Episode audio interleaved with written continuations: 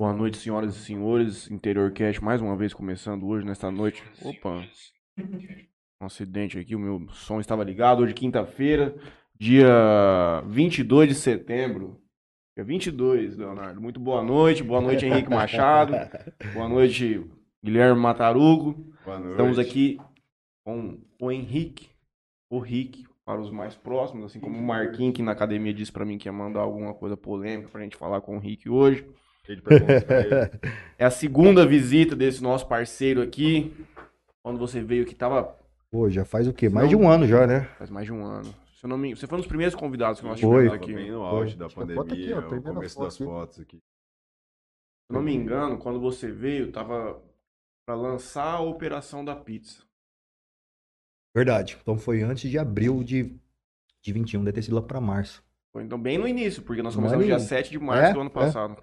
Foi um dos primeiros aí que eu lembro. engano, Foi, é, acho que foi o terceiro quarto. Bem inicial mesmo. Acreditou no nosso projeto que hoje tem 150 episódios. Tá o maior pra podcast do. Brasil, digo com tranquilidade. Vou Olha, fazer uns, pro- um- os nossos merchan aqui brevemente, porque eu tô sem minha, meu guia aqui hoje.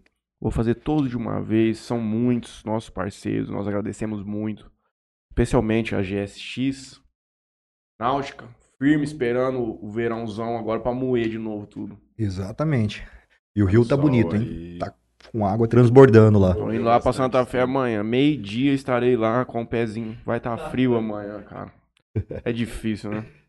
Vida do empreendedor aí, ó, do cara suado, meu primo. Mas sábado vai abrir o sol. Obrigado. Sábado Sábado vai. vai. De Matheus Açaí, Solutions IP, grupo, quando veio aqui da última vez era Solutions VoIP ainda também, Exatamente. teve um novo nome, Braçam.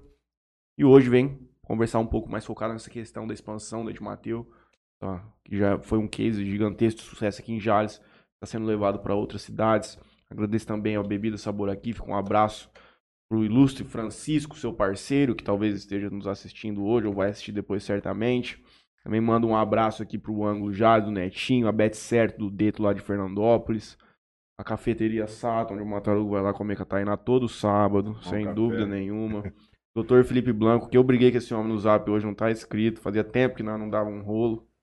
Faz transplante capilar. O Rick tem bastante cabelo, não vai precisar disso. Já fiz, já. Eu Já fez? menos vou precisar. 2017. Fez? Você fez em 2017? Tem que fazer de novo.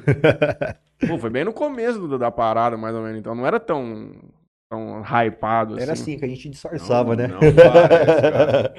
Não parece Dá, aquela, mesmo, dá verdade. aquele disfar, disfarça um pouquinho. Não, mas depois que moe o trem, não. Não, tipo, hoje eu tô falando assim.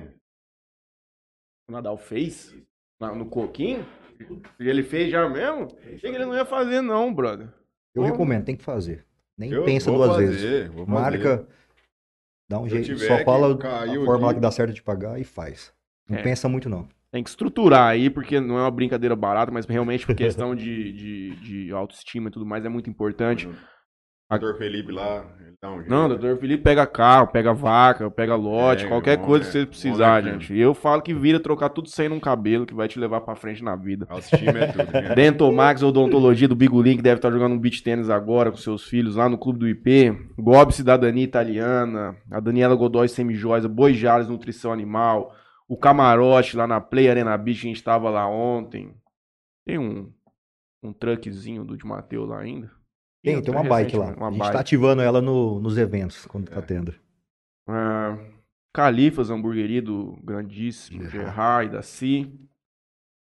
Depois o restante eu faço no final do programa aqui, como é de praxe. Vamos começar. Boa noite aos senhores novamente. Boa noite, Guilherme. Boa noite, Henrique. E aí, meu irmão? Como é que tá a vida? E aí, grande Matheus? Ano Meu- 2002, ano de inflação no mundo inteiro. Ó, ano de eleição, ano de tudo. Vamos decidir o futuro aí. Como é que tá as coisas? Cara, acho que assim, 2022, né? A gente. Eu iniciei 2022 crendo que logo no começo a gente estaria com a pandemia mais tranquila em janeiro, né? E aí, de repente, veio aquela onda Omicron, né? Então, assim, a gente teve que atrasar aí pelo menos um, dois meses todo o planejamento de estrutura, né? Porque as empresas estavam respeitando, né? E beleza, passou. Acho que acredito que questão de pandemia aí a gente passou já e graças a Deus estamos aqui hoje. Mas estamos ano político e estamos vendo- vivendo situações aí que foi decorrente à pandemia, né? Inflação, isso daí era fato que ia acontecer, porque o Brasil não tinha, para mim, estrutura para ficar um mês em, é, como fala, lockdown. Então, praticamente aí, entre idas e vindas, aí ficamos dois anos, né? Então, isso era fato que, que ia acontecer, né? Como é aconteceu no mundo todo. né? É, como tá acontecendo no mundo todo, né? Agora vem eleições. É, claro que a gente tem que ver aí para o pessoal escolher o melhor aí candidato, né? Mas eu sou um cara que eu sempre avalio mais perante a economia, né? Então, eu acredito muito economicamente, se tiver tudo rodando bem, projetos bacanas, né? Questão de impostos também, né? Porque a gente sabe que aqui no Brasil a gente é um grande pagador de impostos, né? Então eu avalio muito isso também. E tem que ver também aquelas propostas que não são mirabolantes, como uma moça lá tá fazendo proposta de imposto único. Pô, é lindo, maravilhoso, né? IVA. É isso que corre nos Estados Unidos, mas, cara, não, não tem força hoje Câmara de Deputado, Senado e, e se bobear não. aí é a gente outro- outros poderes que não demais. passar. Então, assim, é um negócio que não, não pode criar uma falsa sensação, né? Mas, assim, acredito que, pelo menos na pandemia, né, algumas medidas econômicas foi- foram, foram bem legais, né? É, a questão da redução da taxa. Então, assim, fez a galera colocar o dinheiro em circulação. Então, agora está aumentando a taxa Selic, mas é para combater a inflação, porque isso era fato que ia acontecer. Né? Então, a injeção também de auxílio emergencial, que cada, cada mês aí injeta 12 bilhões aí na economia. E, cara, você injetou dinheiro na economia, Vai circular de volta. vai ter consumo e às vezes não vai ter produção suficiente para isso. Então, isso é, é fato. Então, é essas medidas aí que a gente tem que estar olhando, né? É, eu acho que todo bom empresário aí, ele tem que estar preocupado com, com esse cenário econômico aí, né? Mas, vamos lá, a gente não depende de política Ah, é, então, diretamente, né? E, Ainda bem. E vamos Menos lá. mal. Tomara que, o, que ganhe aí um. Nem que político Jesus Cristo muito bom. ganhar lá, vai ter muita solução para os nossos problemas do Brasil. Nós estamos na mão do- da Câmara dos Deputados. É, é difícil. Pode colocar qualquer um. É, cara, assim, no, no, no início, é, eu acho que o governo fez ali aquele programa de banco de horas, de afastar o funcionário e pagar um- uma porcentagem, né? Depois veio o Pronamp também, que foi um programa muito legal também, cara, e, e, e fez justo ali, baseando em cima do que o, a empresa fatura fiscal, realmente. Uhum. Eu acho legal isso daí também. É, porque hoje no Brasil, a maioria dos programas que acaba fazendo aí, o pessoal dá um jeito de burlar, infelizmente, né? A gente pegar o BNDES aí antigamente aí, que você Totalmente. financiava um caminhão sem, sem vínculo laço nenhum, e o cara usava para outro negócio, em vez de usar realmente para um, pra um, pra um negócio dele, né? Então, assim, achei muito legal. Pelo menos essa questão conservou muito, acho que os empregos também, né?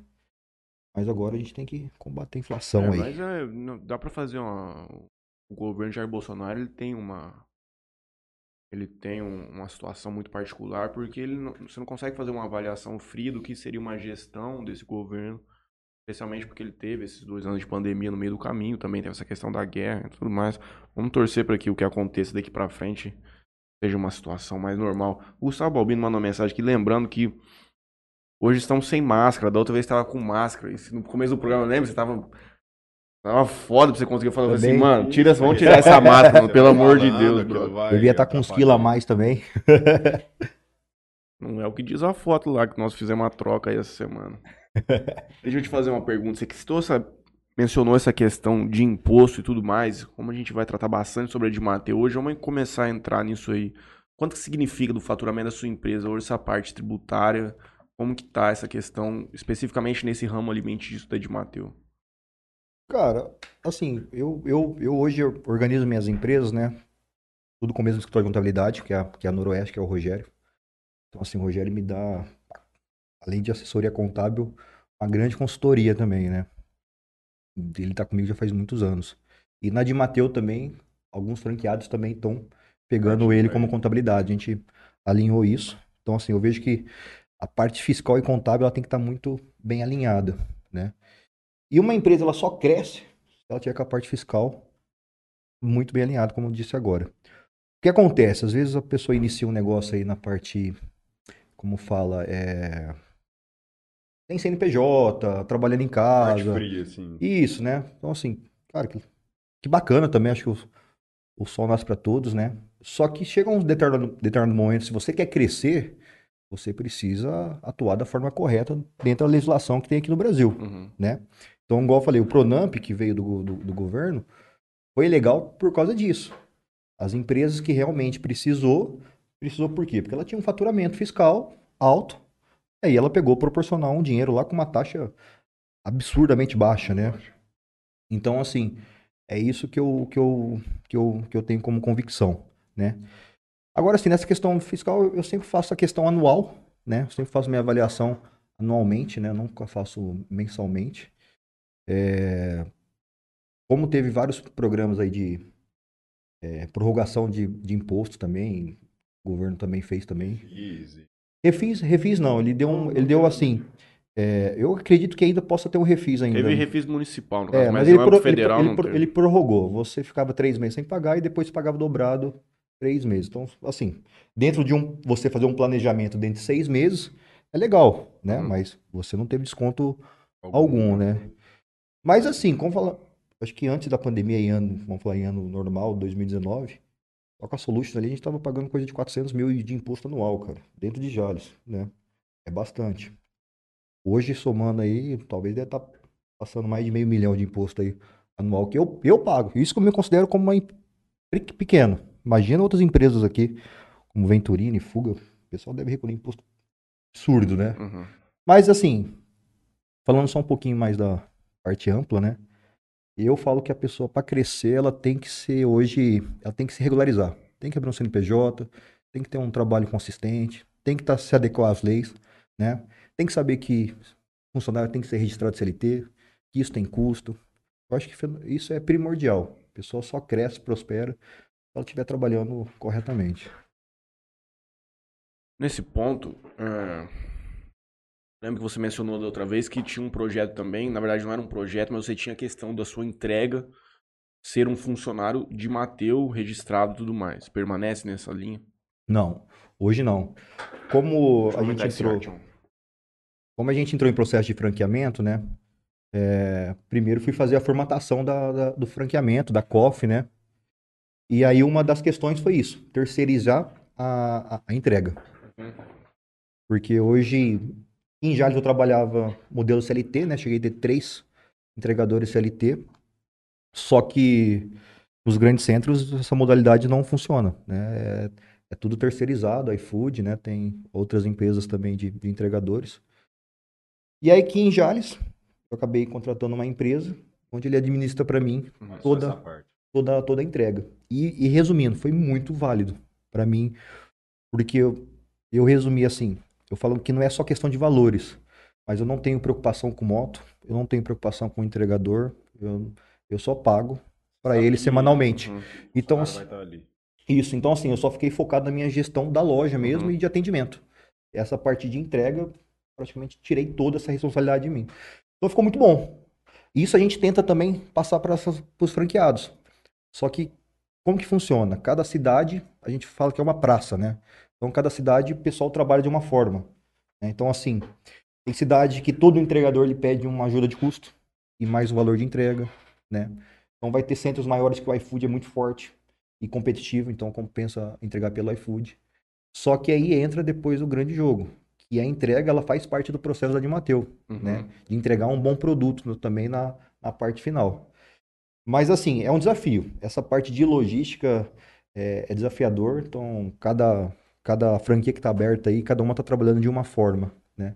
Mas primordial a gente fala, vamos terceirizar.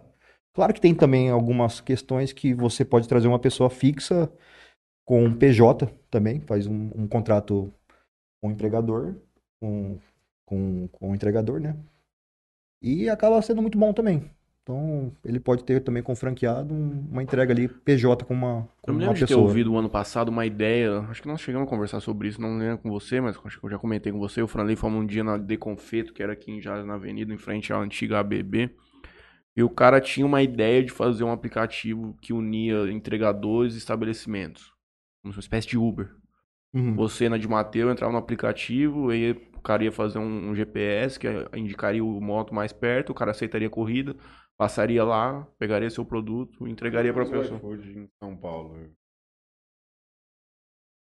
É, Mas A diferença é que, no caso, o cara faz a contratação diretamente com você e depois ele vai atrás de uma moto. Né? No iFood você já pega e já tá direcionado ali dentro. Cara, é desafiador essa questão de aplicativo quando você vai unir serviços, cara. Por quê? Porque o, o aplicativo ele é um intermediador. Então, consequentemente, ele vai viver do quê? Uhum, Comissão. uhum. Ou ele pode criar algumas alternativas ali de ter um, um- um cadastro, alguma mensalidade, né? Aí o que acontece? Aí o, o entregador acaba tendo uma, uma relação ali com, com o restaurante.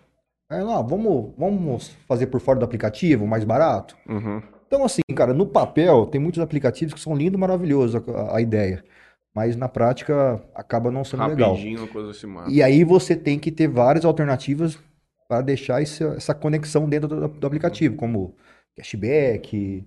E aí você vai injetando dinheiro, mas não é um negócio saudável, né? Uhum. Porque eh, tem que ser, tem que ser saudável, né? Tem que dar lucro. Não vamos ser demagogo aqui. Todo negócio tem que dar lucro.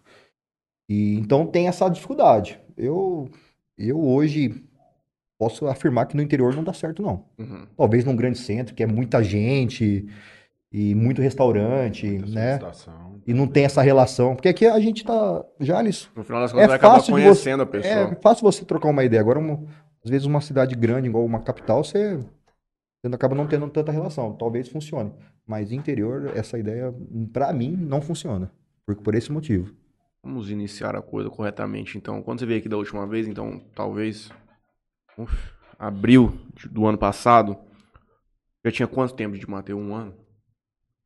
Não. Tinha mais, não tinha. Não, abril no Não. final do ano, pô. Abril em outubro. Foi em abril de foi? 21, né? Foi.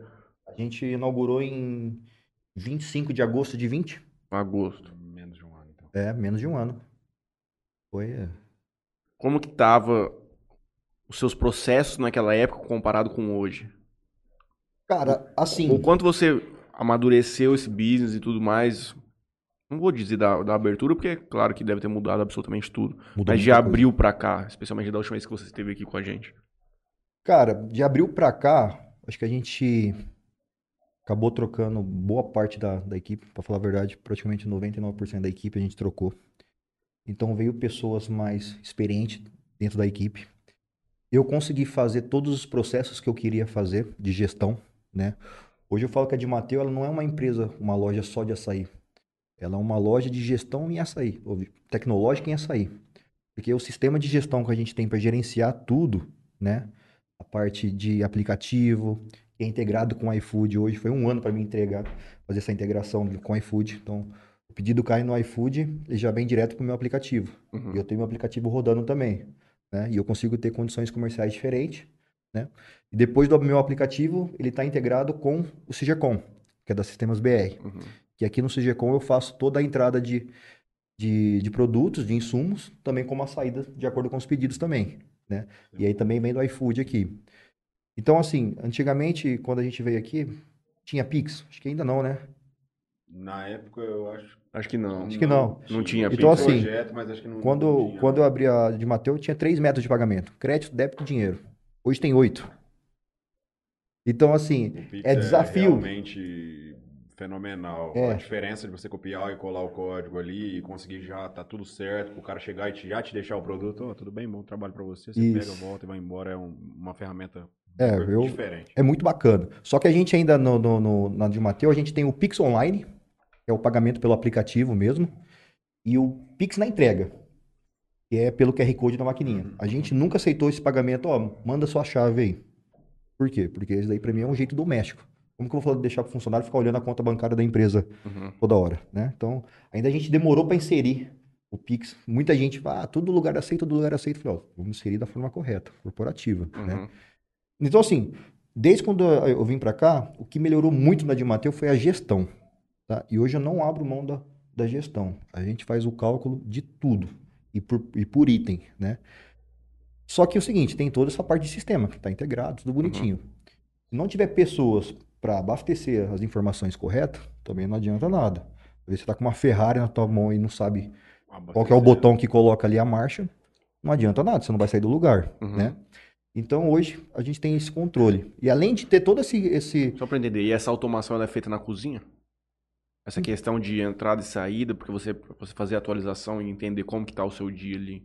Ou é uma pessoa que fica na, na frente? É uma, não, é uma, é uma a, a gerente, tem a Uhum. gerente minha, a a Luciana hoje, que é o seguinte, é, toda venda que sai da, da de Mateu, ela sai feita no sistema. Uhum.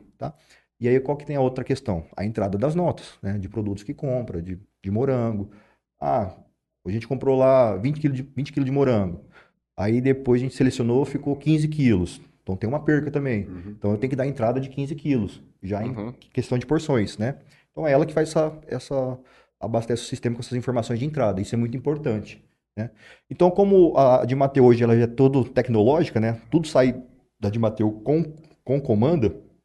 Então não tem não tem segredo. É só a questão de ter uma gerente O manipulando ali. sistema te avisa, por exemplo, tipo, ó, você tá com, por exemplo, agora você narrou pra mim essa parte do morango, 15 quilos. Chegou, por exemplo, 2 quilos. Ou é ainda um- uma atenção mais manual, de tipo, ó, já tá acabando, a gente precisa reabastecer. Claro que tem esse papel aí da supervisora de cozinha, que tem um olhar mais clínico, né?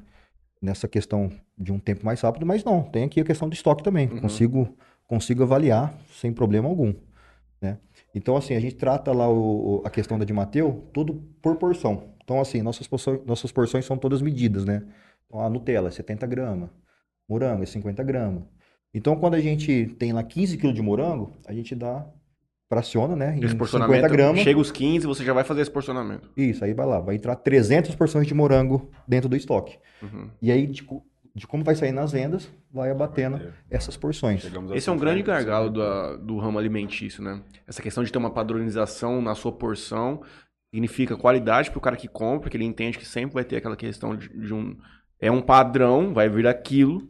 Uhum. E também para você evitar ter um prejuízo. Uma hora vai 100, outra vai 50, outra hora o cara coloca 150. É. Isso é uma coisa que não, não erra hoje. Não erra, cara. Hoje é tudo medido, pesado, com balança de precisão. Todas as porções. Claro que são seres humanos que estão ali montando Uhum. um copo. Podem errar, Uhum. mas tem que ser mínimo. Uhum. É. Então, Tem uma estatística, uma métrica disso, mais ou menos? Não, não tem uma métrica disso, mas assim, a gente. Aí depois, além dessa parte do sistema, Matheus, a gente tem uma planilha. Essa planilha é fenomenal, nossa. A gente tem as receitas também, né? Tem uns cremes que são receitas, vamos supor. Creme de noz é uma receita nossa, creme de pistache é uma receita nossa. É... Gourmet é uma receita nossa. Naquela receita ali, tem todo o custo da receita. O que que é? O que que vai no mousse de maracujá? Vai tal item, tal item, tal item. O que, que vai de cada um? Ah, vai 200 gramas disso, meio quilo de outro. Qual que é o o valor? Beleza. Quanto que rendeu essa, essa receita? Ah, rendeu um quilo e meio. Então, quanto que é a porção? Qual que é o custo da porção? Qual que é o custo da receita?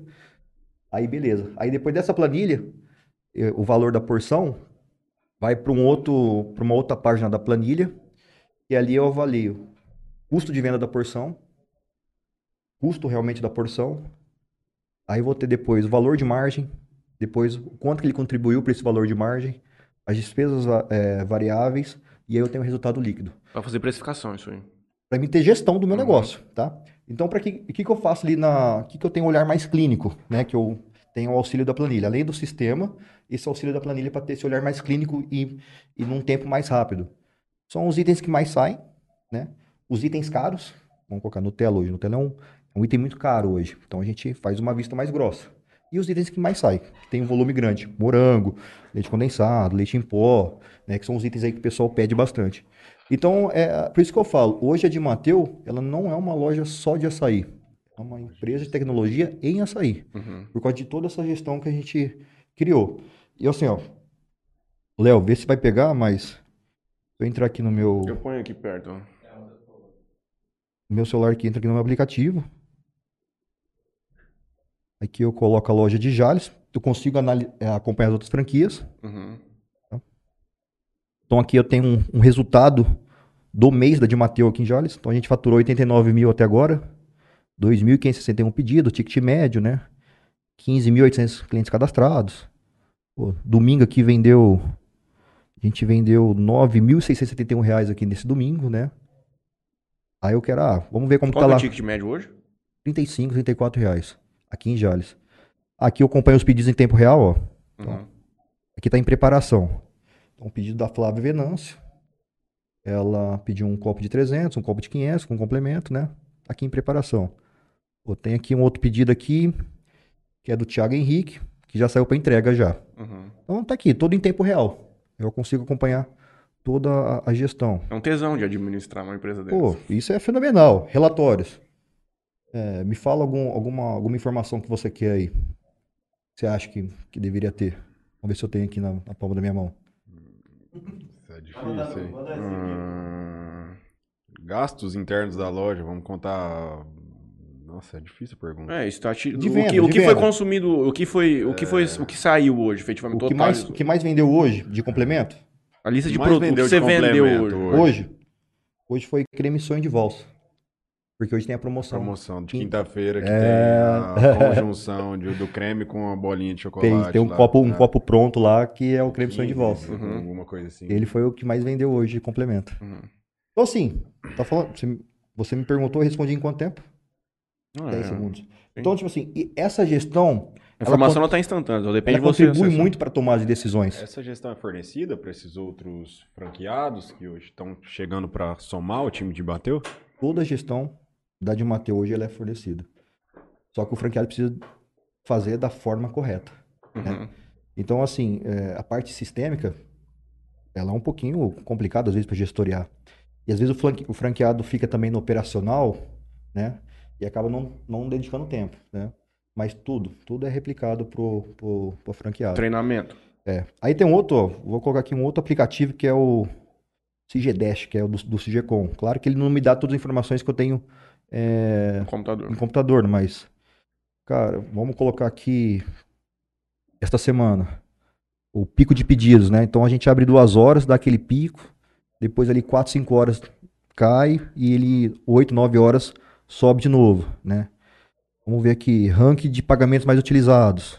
Pô, dinheiro, Isso que eu ia te perguntar mais cedo. Qual, que, qual a sua forma de pagamento predominante? É dinheiro ainda? dinheiro, ó, 27, 27% é dinheiro, depois 25% débito, 25,54% crédito. Aí depois vem o Pix Online, 11% já. Tem PicPay também. Pix, Pix da Stone, né, que é a maquininha de- que a gente tem lá. Code. Então, assim, cara, o, o Pix hoje é muito significativo. Somando os dois aqui, dá 15%. Uhum. É significativo hoje. Né? Aí depois tem os meios de pagamento do, do iFood também. Cinco clientes que mais compraram. Pô, esse, esse mês foi a Andressa. Até agora ela consumiu 483,50. É, ranking de cinco produtos mais vendidos. Copo de 500, copo de 300. Depois vem o pistache, depois vem o morango. Né? Quanto tempo de treinamento vocês estão aplicando pro cara que tá. A gente faz, a gente faz um, um, um- um- cronograma de 30 dias antes da loja. Ele já está com os sistemas instalados e já começar a abastecer, fazer umas compras já em fornecedores de produtos sólidos, né? Uhum. Fica tranquilo de estocar. E já fazer, começar a fazer toda essa entrada. Então, 30 dias antes de- dele inaugurar, ele precisa fazer essa parte de gestão. Uhum. E eu preciso inteiramente dessa força dele focada aqui. Uhum. E por que eu já defini 30 dias antes? Porque depois que a loja inicia, aquela, às vezes é aquele trupé, né? Uhum. Então a gente inaugurou Santa Fé quarta-feira passada e lá foi um trupé, foi um, um- um- um- foi muito bacana. E ele foi um franqueado que ele seguiu 100% o que a franquia passou, né? De todos os processos no, no, no tempo certo. Não é que os outros não seguiram, ele seguiu no tempo certo, né? Uhum. Toda a parte de, de marketing tem que ser feita antes para gerar aquela expectativa na cidade, né? A parte de gestão também, né?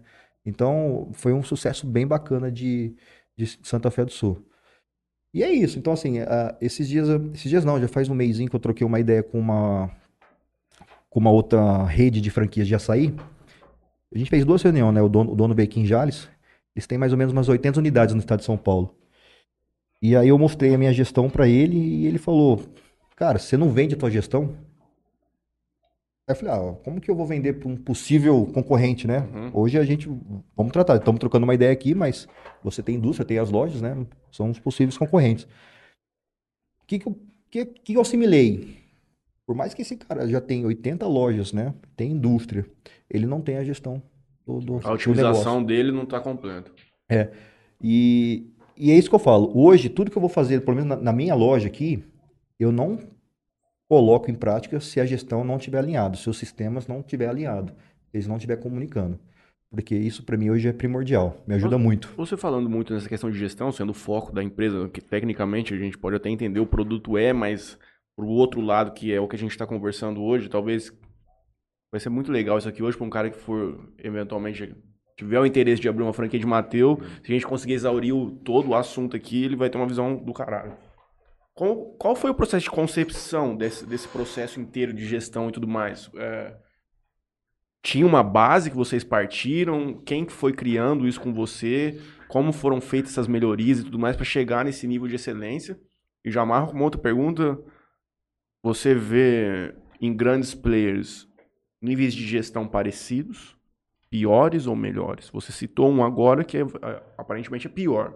Mas uhum. esses grandes players, você acha que você está muito distante dele? Por exemplo, uma gestão de uma Oakberry e tudo mais. Como que foi esse processo de criação, de como chegou hoje? E como você se compara com, com os outros players do mercado? Na questão de, de colocar essa gestão, essa concepção, como você disse, né?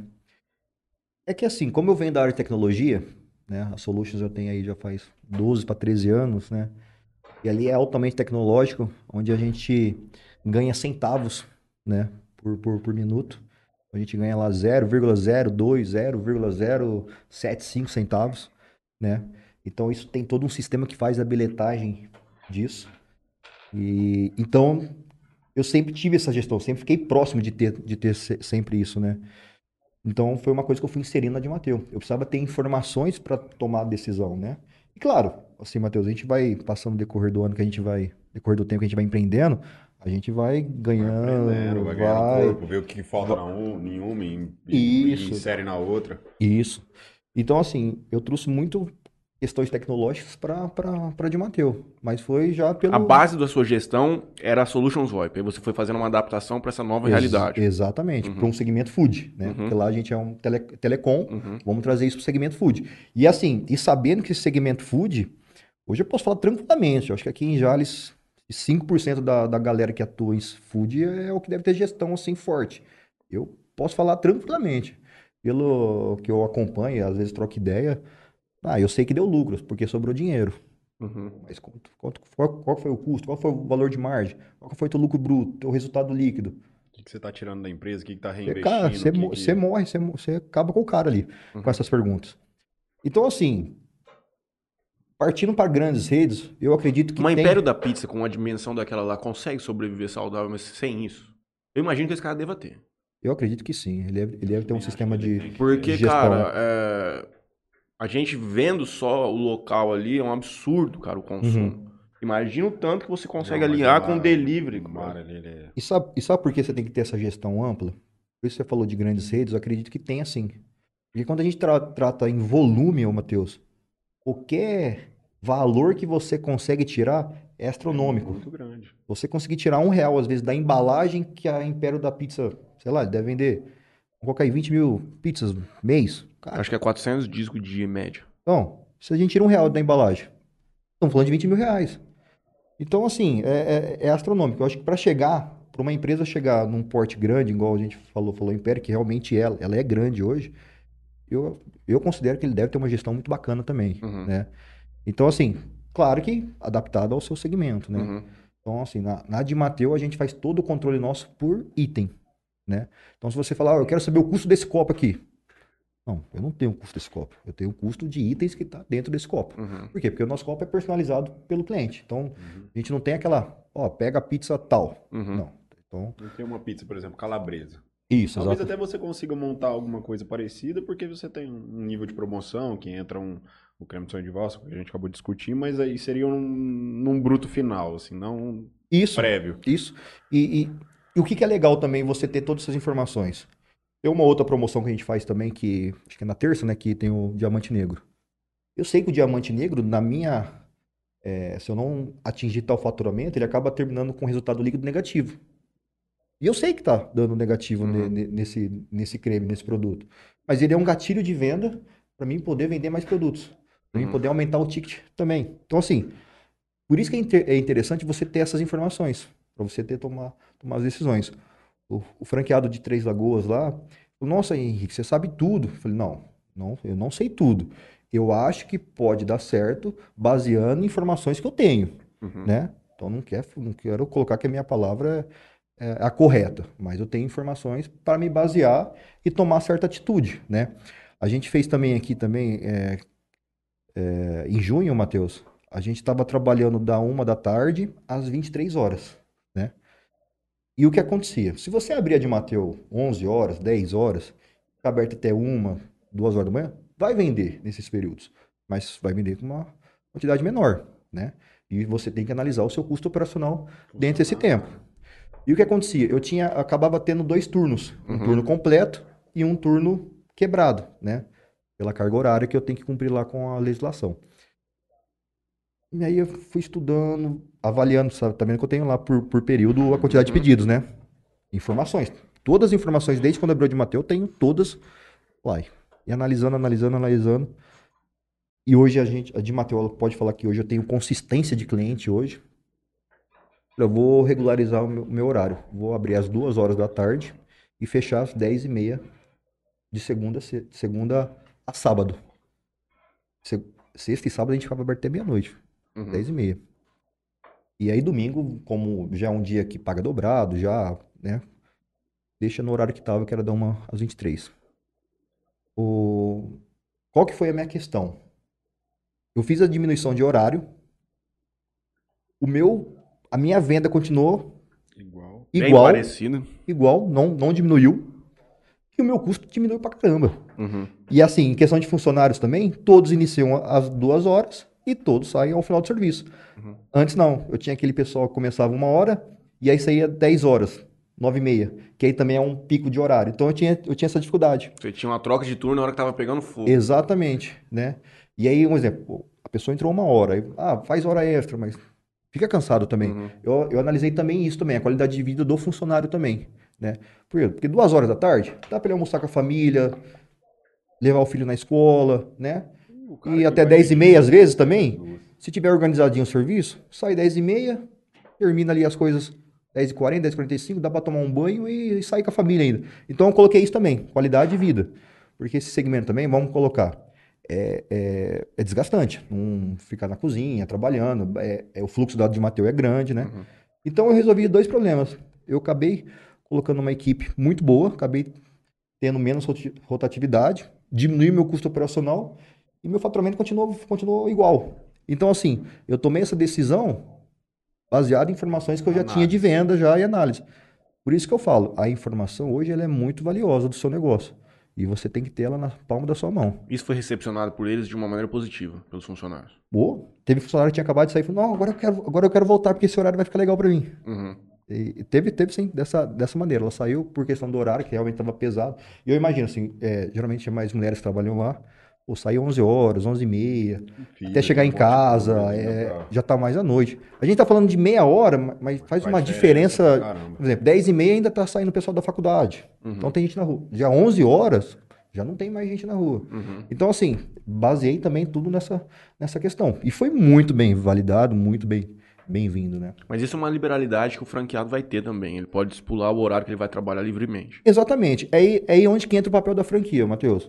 A franquia, aqui em Jales, a gente já testou vários métodos de, de gestão, vários métodos de marketing, vários métodos de, de como trabalhar, e a gente já validou. Então, assim, e tudo a gente analisa o custo-benefício, né?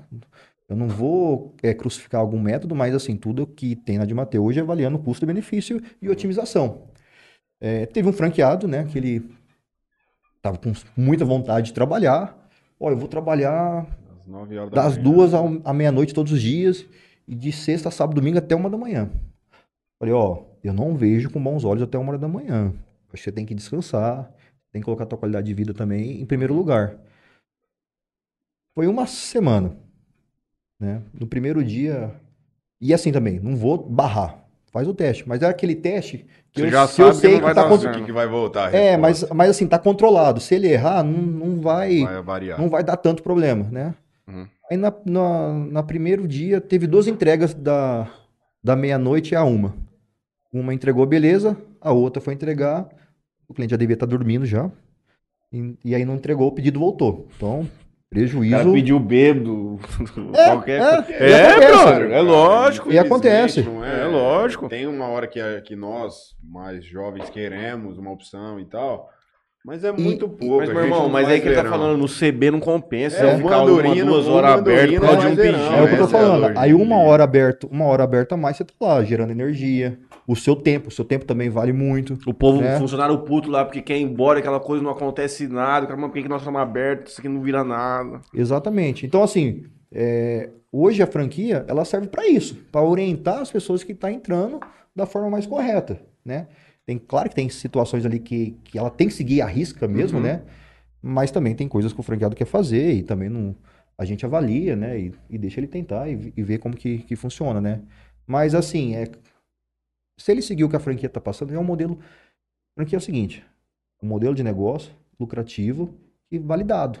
Isso é que tem que ser replicado. Somente isso. Então, é somente é, seguir as orientações aí. Mas, claro, que a gente é cabeça aberta, diverge. Situações de marketing que ele quiser trazer para a rede, quer fazer um, um, uma, um negócio diferente, a gente troca uma ideia. Ações né? de marketing e tudo mais têm que ser validadas pela central. Sim, tem que ser validado Tá. pela, por- pela gente. Existe um padrão a ser seguido, eventualmente não vai estar cumprido. Vamos entrar um pouco nesse assunto, que eu acho também uma coisa interessante pra galera que se interessa em se tornar um proprietário de uma de Mateu. Acabou de mencionar aqui que os testes todos já foram feitos. Não sei se você vai conseguir abrir isso de uma maneira completa, mas qual, qual você entende a estratégia de marketing para entrada, especialmente numa cidade? Porque depois a gente pode até pincelar de como você tem conduzido hoje aqui em Jales, um mercado já estabelecido. Mas para um franqueado hoje, qual que é o plano dele? Como que funciona nesse 30 antes e, por exemplo, nos 60 depois dessa loja abrir? É, o que, que a gente começa a fazer, né? A, a- parte digital ela já entra bem antes já. Então já começa ali 30, 40 dias antes, fazendo Instagram, rede social, a gente postando que vai chegar, postando artes, né? Então, beleza. Aí depois o franqueado também da, da região Só para já. A gestão das redes sociais fica com quem? fica na, com a de Mateu. A fica aqui Com em a Jales, central. com a central. Tá. Aí o seguinte, aí vem o papel do franqueado também. E o seguinte, tem aí, vamos colocar o tráfego pago e também o orgânico, né? E um exemplo, a gente teve aí, acho que todos os franqueados, eles não eram da cidade. Então quer dizer o quê? A de Mateu, ela foi para Fernandópolis, mas a de Mateu não era de Fernandópolis nem o franqueado. Então você não tem relacionamento lá comercial, de pessoas, de amigos, porque fica, quando a gente tem amigos, fica fácil dar aquela explosão ampla, né? De, de uma situação. É o Thiago, acho que em Fernandópolis. Né? É o Thiago. Por mais que a gente confie no nosso produto, só que a gente tem que mostrar quem que é de Mateu, né? Então tem duas, tem duas formas. Fazer um marketing estratégico na rede, na rede social, né? Isso daí a gente já faz. Mas o franqueado também tem as estratégias que tem que fazer. Puxando um sorteio. Depois fazendo as parcerias com os influencers. Depois, antes também começa a fazer os testes antes da inauguração. Você já começa a enviar esses copos de teste, né? Pessoas. é, Então aí a- as pessoas acabam postando, falando bem do produto, só que não está vendendo ainda. Então você vai É criando aquela expectativa, uhum. né? Então, mas tem todo um planejamento, Matheus, para criar essa expectativa. E aí depois no dia da inauguração a gente tem que suprir essa expectativa, né? Então, teoricamente é isso. É, é fazer tanto a parte De gatilho. de gatilho ali digital, só que o franqueado também ele tem que fortalecer muito de relacionamento de pessoas da cidade. Uhum. E não vamos falar, só- ah, é só os influencers mais famosos. Não, pessoas normais. Vamos supor, o Matheus, o Léo, ó, a, a gama de amizade Às de vocês. vezes o cara não tá na internet, só que ele, na Não, sociedade, ele é conhece gente mais. demais, brother. Exatamente, é isso que eu, é isso que eu Uhum. falo. Então acho que a de Matheus também aqui em Jales, quando a gente Por inaugurou, exemplo, foi- você leva um copo lá no Niquim, lá na venda, lá você dá pro cara, o cara vai comentar com todo mundo. ele- É, e o, e o é Niquim vai comprar a minha ideia. E, e se realmente for de, de produto satisfação, que a gente confia hoje no nosso produto, você vai comprar ideia e vai falar bem. Então é toda essa estratégia, não é só da franquia. O franqueado também tem que fazer essa, essa força. Ali em, em Santa Fé, a gente fez um cartãozinho, né? Tava lá a PP10, né? Que é o primeiro, descon- primeiro pedido no, no aplicativo nosso, 10% de desconto, né? QR Code. Ela deu pros filhinhos, tem dois filhinhos novos. Vai distribuir os cartãozinhos na, Na na escola. Só que os filhinhos chegou e falou, ó, é de graça. aí as mães chegaram lá, nossa, aí falou, ó, meu filho falou que é de graça, né? Que o teu filho falou. Eu falei, não, relaxa, mas ele fez a venda, ele distribuiu, colocou o uniforme da de Mateu lá, né? Ah. Os menininhos. Teve uma outra situação também, acho que, ó, passou, um, enquanto eu tava fazendo a loja, né? Passou um rapaz lá pedindo dinheiro, falou, não, ô, alimento lá, né? Essas coisas. Não, vamos lá que a gente vai comer um salgado, mas eu vou te dar uns cartãozinhos aqui, você distribui pra mim aí? Não, eu distribuo sim. Então, assim, sabe, cara, é, é isso, é Tudo você... que der pra fazer, tem que fazer. É, você criar essa expectativa. Eu falo assim, você tem que ser criativo e ousado. Eu falo que criatividade te ajuda financeiramente a investir menos. Uhum. E ser usado também. Então tem que, tem que assimilar junto essa questão. Eu vejo para produto assim, como é o seu caso, na semana passada vivi uma experiência única, uma espécie de uma consultoria de marketing, era uma, um produto também. Eu falei, cara, de todas as campanhas que você pode fazer para divulgar o seu produto e tudo mais, nenhuma vai ter tanta efetividade quanto você fazer a pessoa provar o que você está vendendo. Uma coisa é eu postar uma foto na internet com um copo, eventualmente o cara em um segundo ele vai passar, ele não tem a experiência do que é aquilo.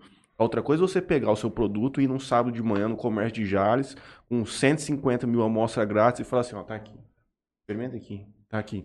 Porque se o cara não conhece, ou se ele conhece um similar, um concorrente, ele te vai te dar uma oportunidade, ele vai receber essa oportunidade, tipo, de graça, Sim. ele vai consumir, e se ele entender que aquilo é de qualidade, é a forma mais fácil dele ir atrás do seu produto depois. Exatamente. Isso aí entra a gente falando, vamos quebrar, que- é, facilitar a barreira de entrada do cliente no nosso produto, né? Então, assim, hoje eu falo para os franqueados, a gente não pode começar com, com os valores altos lá, né?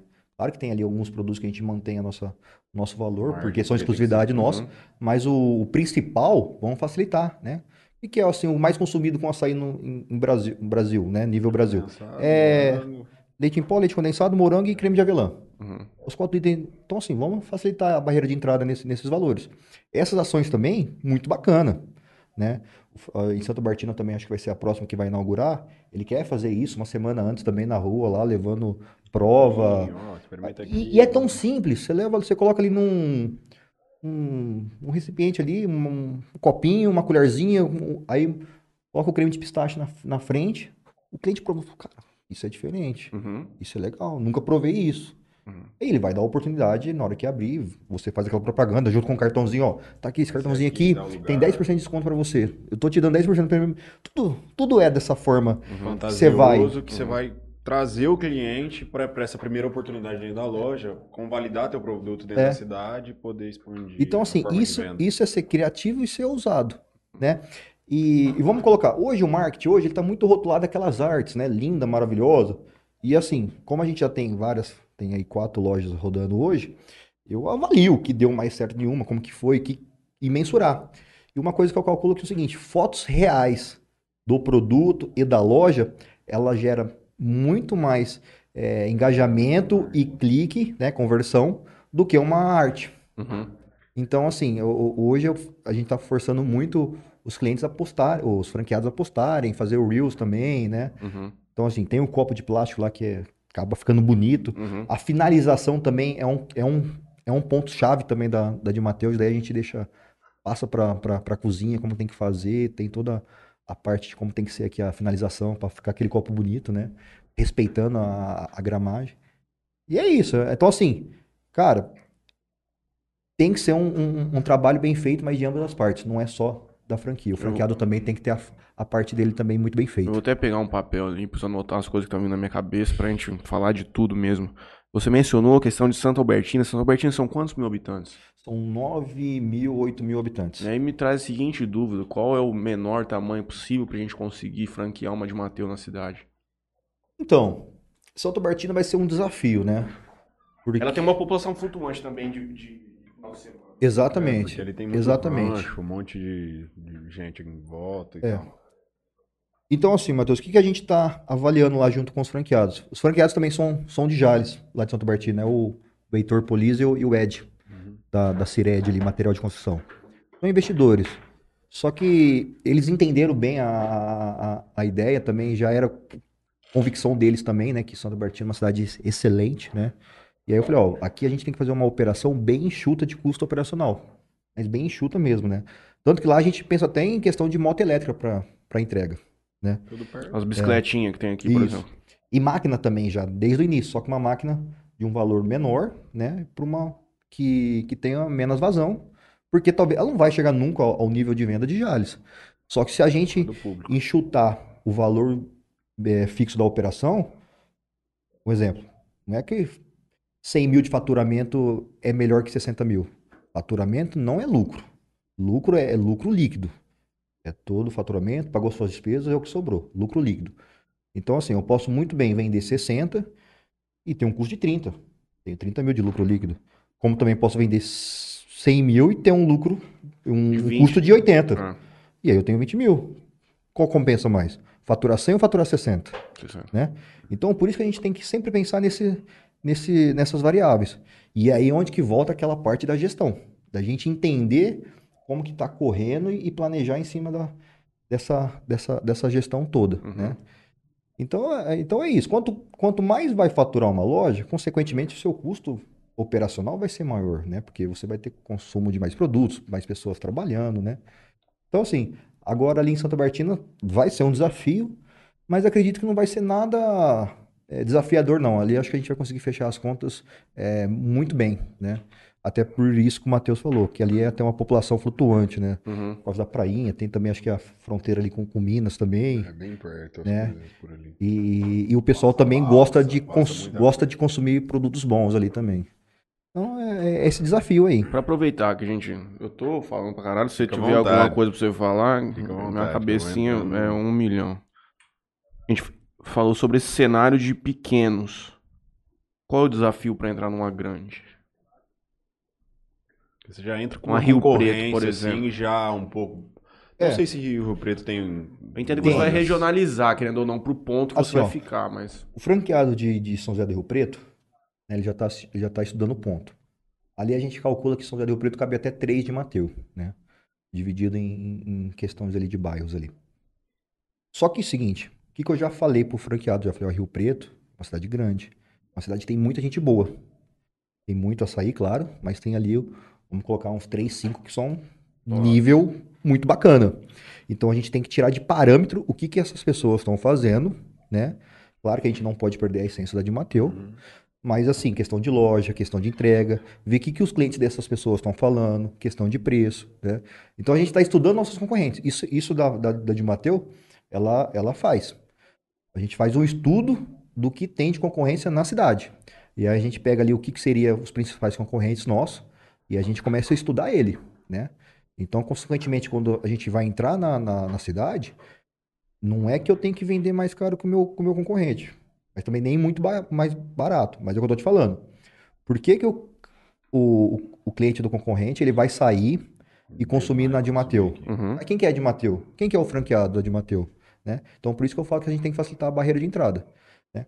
Então, assim, Facilitar essa barreira de entrada que você já mencionou a segunda vez aqui, significa entrar com preços mais baixos. sim, Do preços- que é o que vai chegar daqui 30, 60 dias, vai ter aquela alteração. Sim, é, mas, mas essa, essa questão de barreira de entrada é um conjunto de fatores também, não é só preço só também não, né? A gente tem que trazer o cliente talvez para consumir por gerando aquela expectativa também, né? De uma coisa de, de um diferencial, por influencers que falam muito bem da marca e aí tem seus seguidores, por pessoas, por indicações, por sorteio, né? Então, Cupom. N- cupom também, né? Então tem, tem, tem N variáveis. Então, assim, Matheus, uma cidade maior, é o que eu falo, tem muita gente boa. Então a gente não pode chegar e falar, ah, somos melhores. Não, exatamente. A gente tem que ser humilde.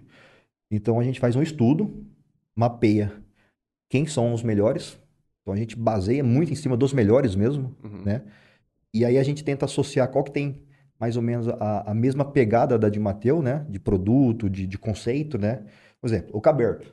Uma marca que eu admiro muito, mas a pegada dela é para um açaí mais fit, né? Aqueles complementos mais sólidos, né? A de Mateu não, já tem um outro conceito. Por mais que tenha esse pouquinho desse conceito também, se o cara quiser fazer um açaí mais fit. Conceito mais fat. Fat, é o que a gente fala, exatamente. açaí fit e açaí fat. Né? Então, assim, é, então a gente não coloca como a- a- o Caber um principal concorrente nosso hoje, porque ele tem, ela tem uma outra pegada, um outro propósito. também, mais ou menos. É. Então, assim, aí para esse franqueado já de São José do Rio Preto, né, o Vinícius, já passei duas lojas que eu acho que é referência, ó, dá uma olhada, vê como que é a loja dele, vê como que ele faz o atendimento, né, vê como que é o produto. Não tá nada distante da, da gente, né, para falar a verdade, tá com valores até muito mais altos do que a gente vende aqui em Jales. Uhum. E aí é isso. Então a gente começa a estudar os nossos concorrentes e a gente pega ele como parâmetro para a gente fazer essa, esse planejamento da de Mateu nessa, nessa localidade. A gente comentou aqui, antes de começar o programa, essa questão da dificuldade da logística, de ter essa matéria-prima acertada e tudo mais. Você mencionou agora de que existem players lá que vendem mais caros do que você consegue vender aqui. Os fornecedores, especialmente dessa nossa micro-região aqui de Rio Preto, até ali Três Lagoas e tudo mais, você consegue fornecer mais ou menos do mesmo vendedor? Ou são matérias mais simples que conseguem ser encontradas na mesma qualidade? Por exemplo, o cara que, por exemplo, vamos supor que você compra sua matéria-prima toda aqui em Jales. Aham. O cara conseguiria comprar essa matéria-prima dele toda em, em Três Lagoas? Sim, sim. Hoje, assim, Matheus, é, essa questão da logística é desafiador, né? Principalmente para mim, que vim da área de tecnologia, que tecnologia tá tudo na internet. Uhum. Então, nu- nunca tinha essa distinção é, geograf- ge- geograficamente. Então é o seguinte, é desafiador. Por isso que eu pedi para a expansão fazer as vendas das primeiras unidades aqui. Então já teve interessados até na Amazônia já, mas a, gente não evoluiu por, por essa questão, Uhum. né? Então a gente está indo muito com, assim, crescendo de uma forma organizada, né? Para ter uma consistência a, a longo prazo. Então é o seguinte, hoje tenho, eu tenho um raio aí que a gente consegue atender com os mesmos produtos e fornecedores aí, vamos colocar 500 quilômetros num raio de São, de São, São José do Preto. Então assim, consigo atender Minas, Mato Grosso, Mato Grosso do Sul, Uma diferenciação de preço que vai ser Paraná. simplesmente o frete. é, um pouco exatamente. mais caro, um pouco mais barato. Então assim, claro, e já estudando logística para o Brasil inteiro. Uhum. Então, assim, quando você tem mais lojas, você tem uma rede fortalecida, aí vai- você vai conseguir fazer essa logística mais tranquilamente, né? Então, assim, é- é, isso tem que estar bem equilibrado. É desafiador, porque tem hora, talvez, que eu vou ter que fazer uma logística que a franquia vai acabar tomando prejuízo. Sim. Mas se daqui a pouco tiver mais duas, três lojas, esse valor se equilibra, né? Então é, é um desafio mesmo. Não vou falar que é fácil, por isso que eu estou focado, mas assim, estruturando, pessoas boas comigo, a gente analisando, conversando, né? É, e, e esse é o ponto. Mas assim, uma coisa que eu tenho, que eu gostaria de todo negócio que eu fosse entrar, é essa consciência. Eu vejo muita gente crescendo de uma forma desorganizada, sabe? Uhum. Ah, vamos vender, vamos vender, vamos vender, vamos vender. Mas e agora? Como que a gente atende? Como que a gente distribui esses produtos, né? Falando que ainda que a polpa ela tem que estar refrigerada. Uhum. Os outros itens não. Mas, pô, já, já é difícil fa- fazer, fazer distribuição no Brasil. Agora, você imagina de um produto refrigerado. É mais desafiador ainda, né? Mas, assim, pessoal, a gente tá, tá trabalhando demais. Isso daí é o, é o, é o meu X da questão agora, é, é isso, né? Como a- as primeiras franquias iniciaram, eu fiquei à frente, agora já tem um gerente de implantação já, que é o, que é o Marcos. Né? E aí agora eu tô mais nessa parte de logística para atingir mercados mais longe. Maiores. aí. Você narrou pra gente aqui, desde o começo, todos os benefícios, demonstrou pra gente via aplicativo como entra, o que faz e tudo mais, ficou muito bem explicado. É, eu gostaria de saber uma opinião particular, assim, qual que é a grande dificuldade do franqueado? O cara que tá entrando nesse negócio, que, qual é a dificuldade que ele vai enfrentar? Você narrou pra mim, demonstrou a tamanha facilidade que ele tem, a logística e tudo mais. O que que ele enfrenta como, por um exemplo, eu sou advogado, tenho outra, outro, outras coisas, vou entrar nesse negócio. Uhum. Qual que é a minha dificuldade? O que, que você acha que ele vai sofrer, assim, de inicial? Assim, tudo para uma coisa que eu falo é o seguinte, né? Tudo que a gente quer, a gente às vezes a gente quer tomar uma decisão de ter, por exemplo, um, ser advogado, mas eu quero tomar de Mateu. Cara, beleza. Só que você vai abdicar de alguma coisa. O que eu quero falar, é, já tendo experiência já, é tempo do franqueado, né? Eu quando abri a de Mateu, não, não sei se vocês recordam, da Solutions eu pedi afastamento de 30 dias da minha empresa. Falei, Júnior, né, que é o gerente lá. Eu vou ficar 30 dias fora, né? Mas tô aqui para qualquer problema maior, mas toca aqui. Então, assim, eu dediquei tempo na, na, na de Mateu. E às vezes o franqueado, ele tem essa dificuldade de gestoriar o tempo. Ele acha que vai ser simples, né? Mas assim, a gente deixa bem claro, né? Não, não vamos ser demagogo aqui e falar que ser empresário, ter uma, uma loja é, é, é- é mil maravilha. Não, não vamos romantizar isso. Então, assim, eu falo que é questão do tempo e dedicação. E ter pessoas para dividir responsabilidades. Que um exemplo. Vamos colocar aqui um casal de franqueados vai abrir uma, uma de Mateu. Fica muito mais fácil você dividir responsabilidades, né? Um cuida da parte operacional, o outro cuida da, da parte administrativa. Beleza. Agora, quando só tá um franqueado só, ele tem que cuidar de todos os setores. Humanamente, vou, vou ser bem sincero, se ele não escalar um braço direito ali, humanamente é é impossível. Uhum. É impossível. Então, é isso. É o franqueado ter esse entendimento e gestoriar o tempo dele corretamente. Por isso que é importante ele seguir o processo à risca. Tá lá, ó. 28 dias faz isso antes. 17 dias faz isso antes. 13 dias faz isso antes. né? E só que assim, cada pessoa tem uma performance, né? Eu tenho uma velocidade. Às vezes eu sou muito até a pessoa fala, o Henrique tá nervoso. Mas não é, é que eu não paro, né? Quando eu tô numa inauguração, eu fico olhando todos todo os setores, né? E, mas isso não quer dizer que essa velocidade minha vai ser o mesmo do franqueado. Uhum. E aí eu tenho que entender como que também é esse, esse perfil também, né?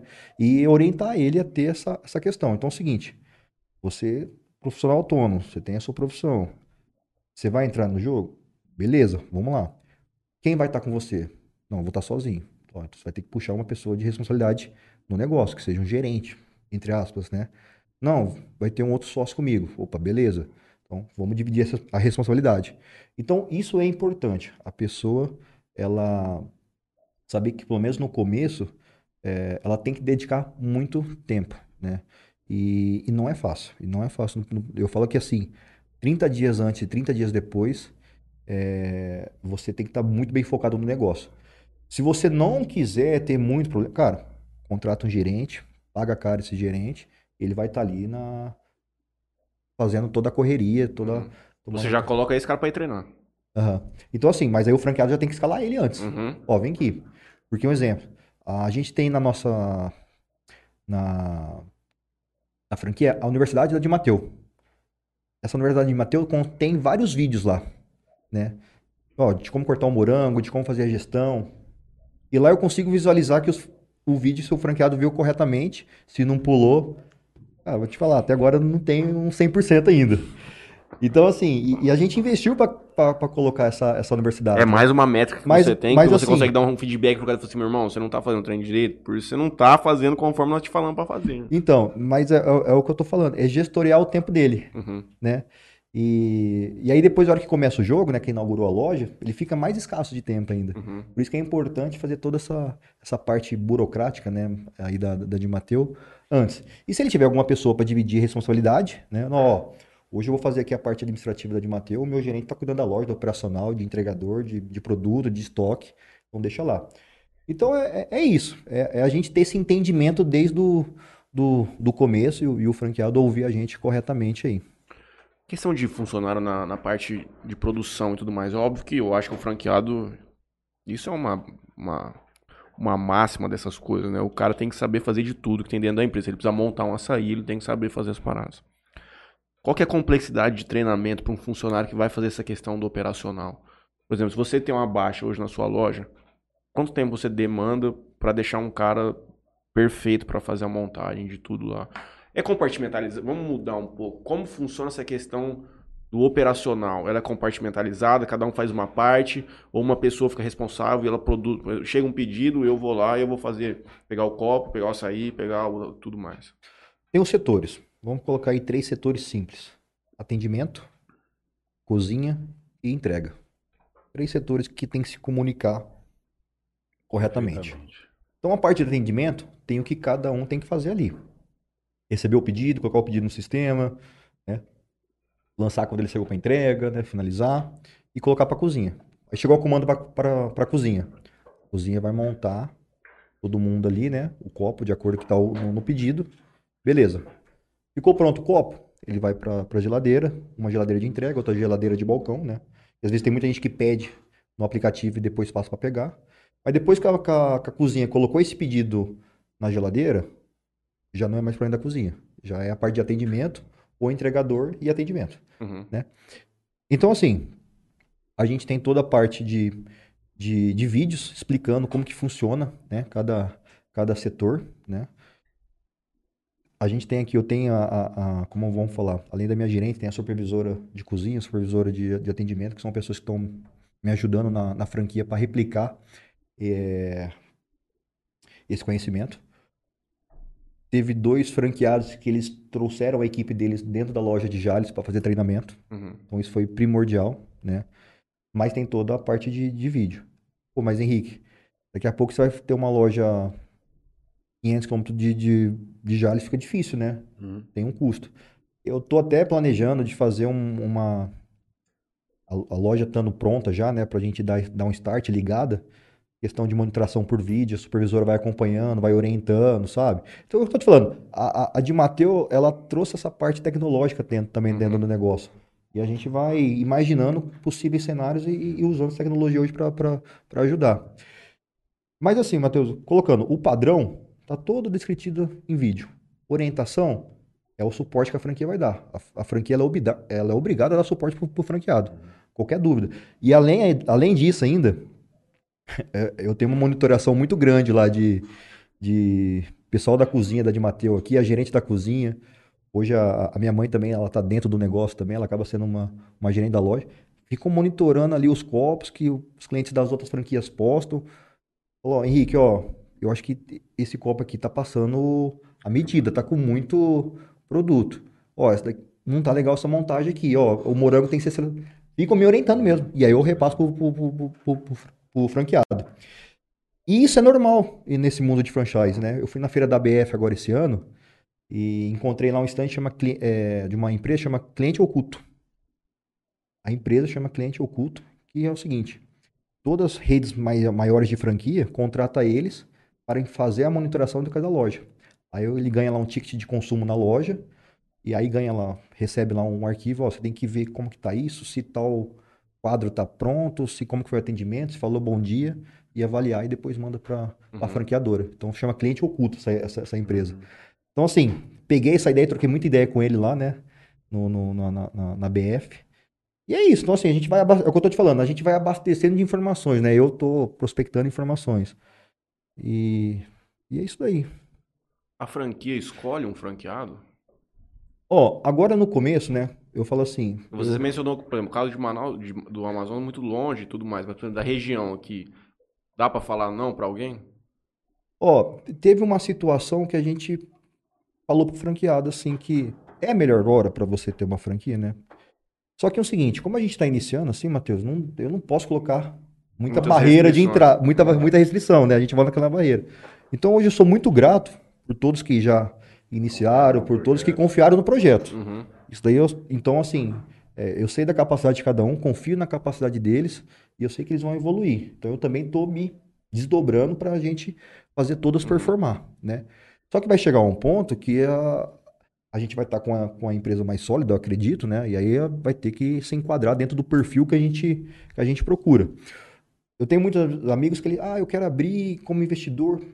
Eu sou bem claro ó, você é investidor, você não vai estar na loja, ou você tem um gerente que Top. você confia, ou também você pratica um módulo que chama sócio operador. Então, aí você tem que discutir certinho ali o que vai ser de investimento teu ou investimento dessa outra pessoa, e essa pessoa vai ser o sócio operador, uhum. né? É, quem falou, até o Kiko da Sabor aqui me mandou um vídeo do Semenzato, falando sobre isso do filho dele. Acho que o filho dele tem acho que 17 franquias lá de, de alguns segmentos lá da, da, da hold dele, né? Uhum. E ele tem um sócio operador que toca todas essas, todas essas franquias. Ele falou, ó, ele, meu filho lucra todo mês 100, 120 mil reais. Não fazendo, assim, só monitorando. Uhum. Mas o sócio operador dele tá gerenciando todas as lojas, né? Uhum. Então, assim, tem que ter essa consciência desde, desde, desde o começo. E eu acabo abordando isso com, com, com o franqueado, né? Perguntando essas perguntas. Significaria quanto nessa margem do cara de lucro de 20 a 30% que você menciona, uhum. para ter um gerente razoável recebendo bem? Então, porque dessa... a gente consideraria tirando dessa parte. Né? Exatamente, dentro dessa margem a gente fala, porque aí o que, que, eu, que, que eu gostaria na rede?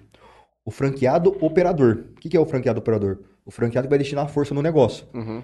Esse, para falar a verdade, é o franqueado que a gente mais trata com bons olhos, porque uhum. a gente sabe que a força dele compete a três funcionários. Uhum. Então a DRE fica linda.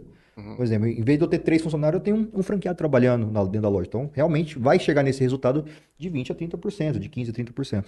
Agora, um gerente já custa mais caro, tem os horários, tem, tem a, a tem férias, né? Eu falo também, quem tem um não tem ninguém, quem tem dois tem um. Né? O que eu quero falar?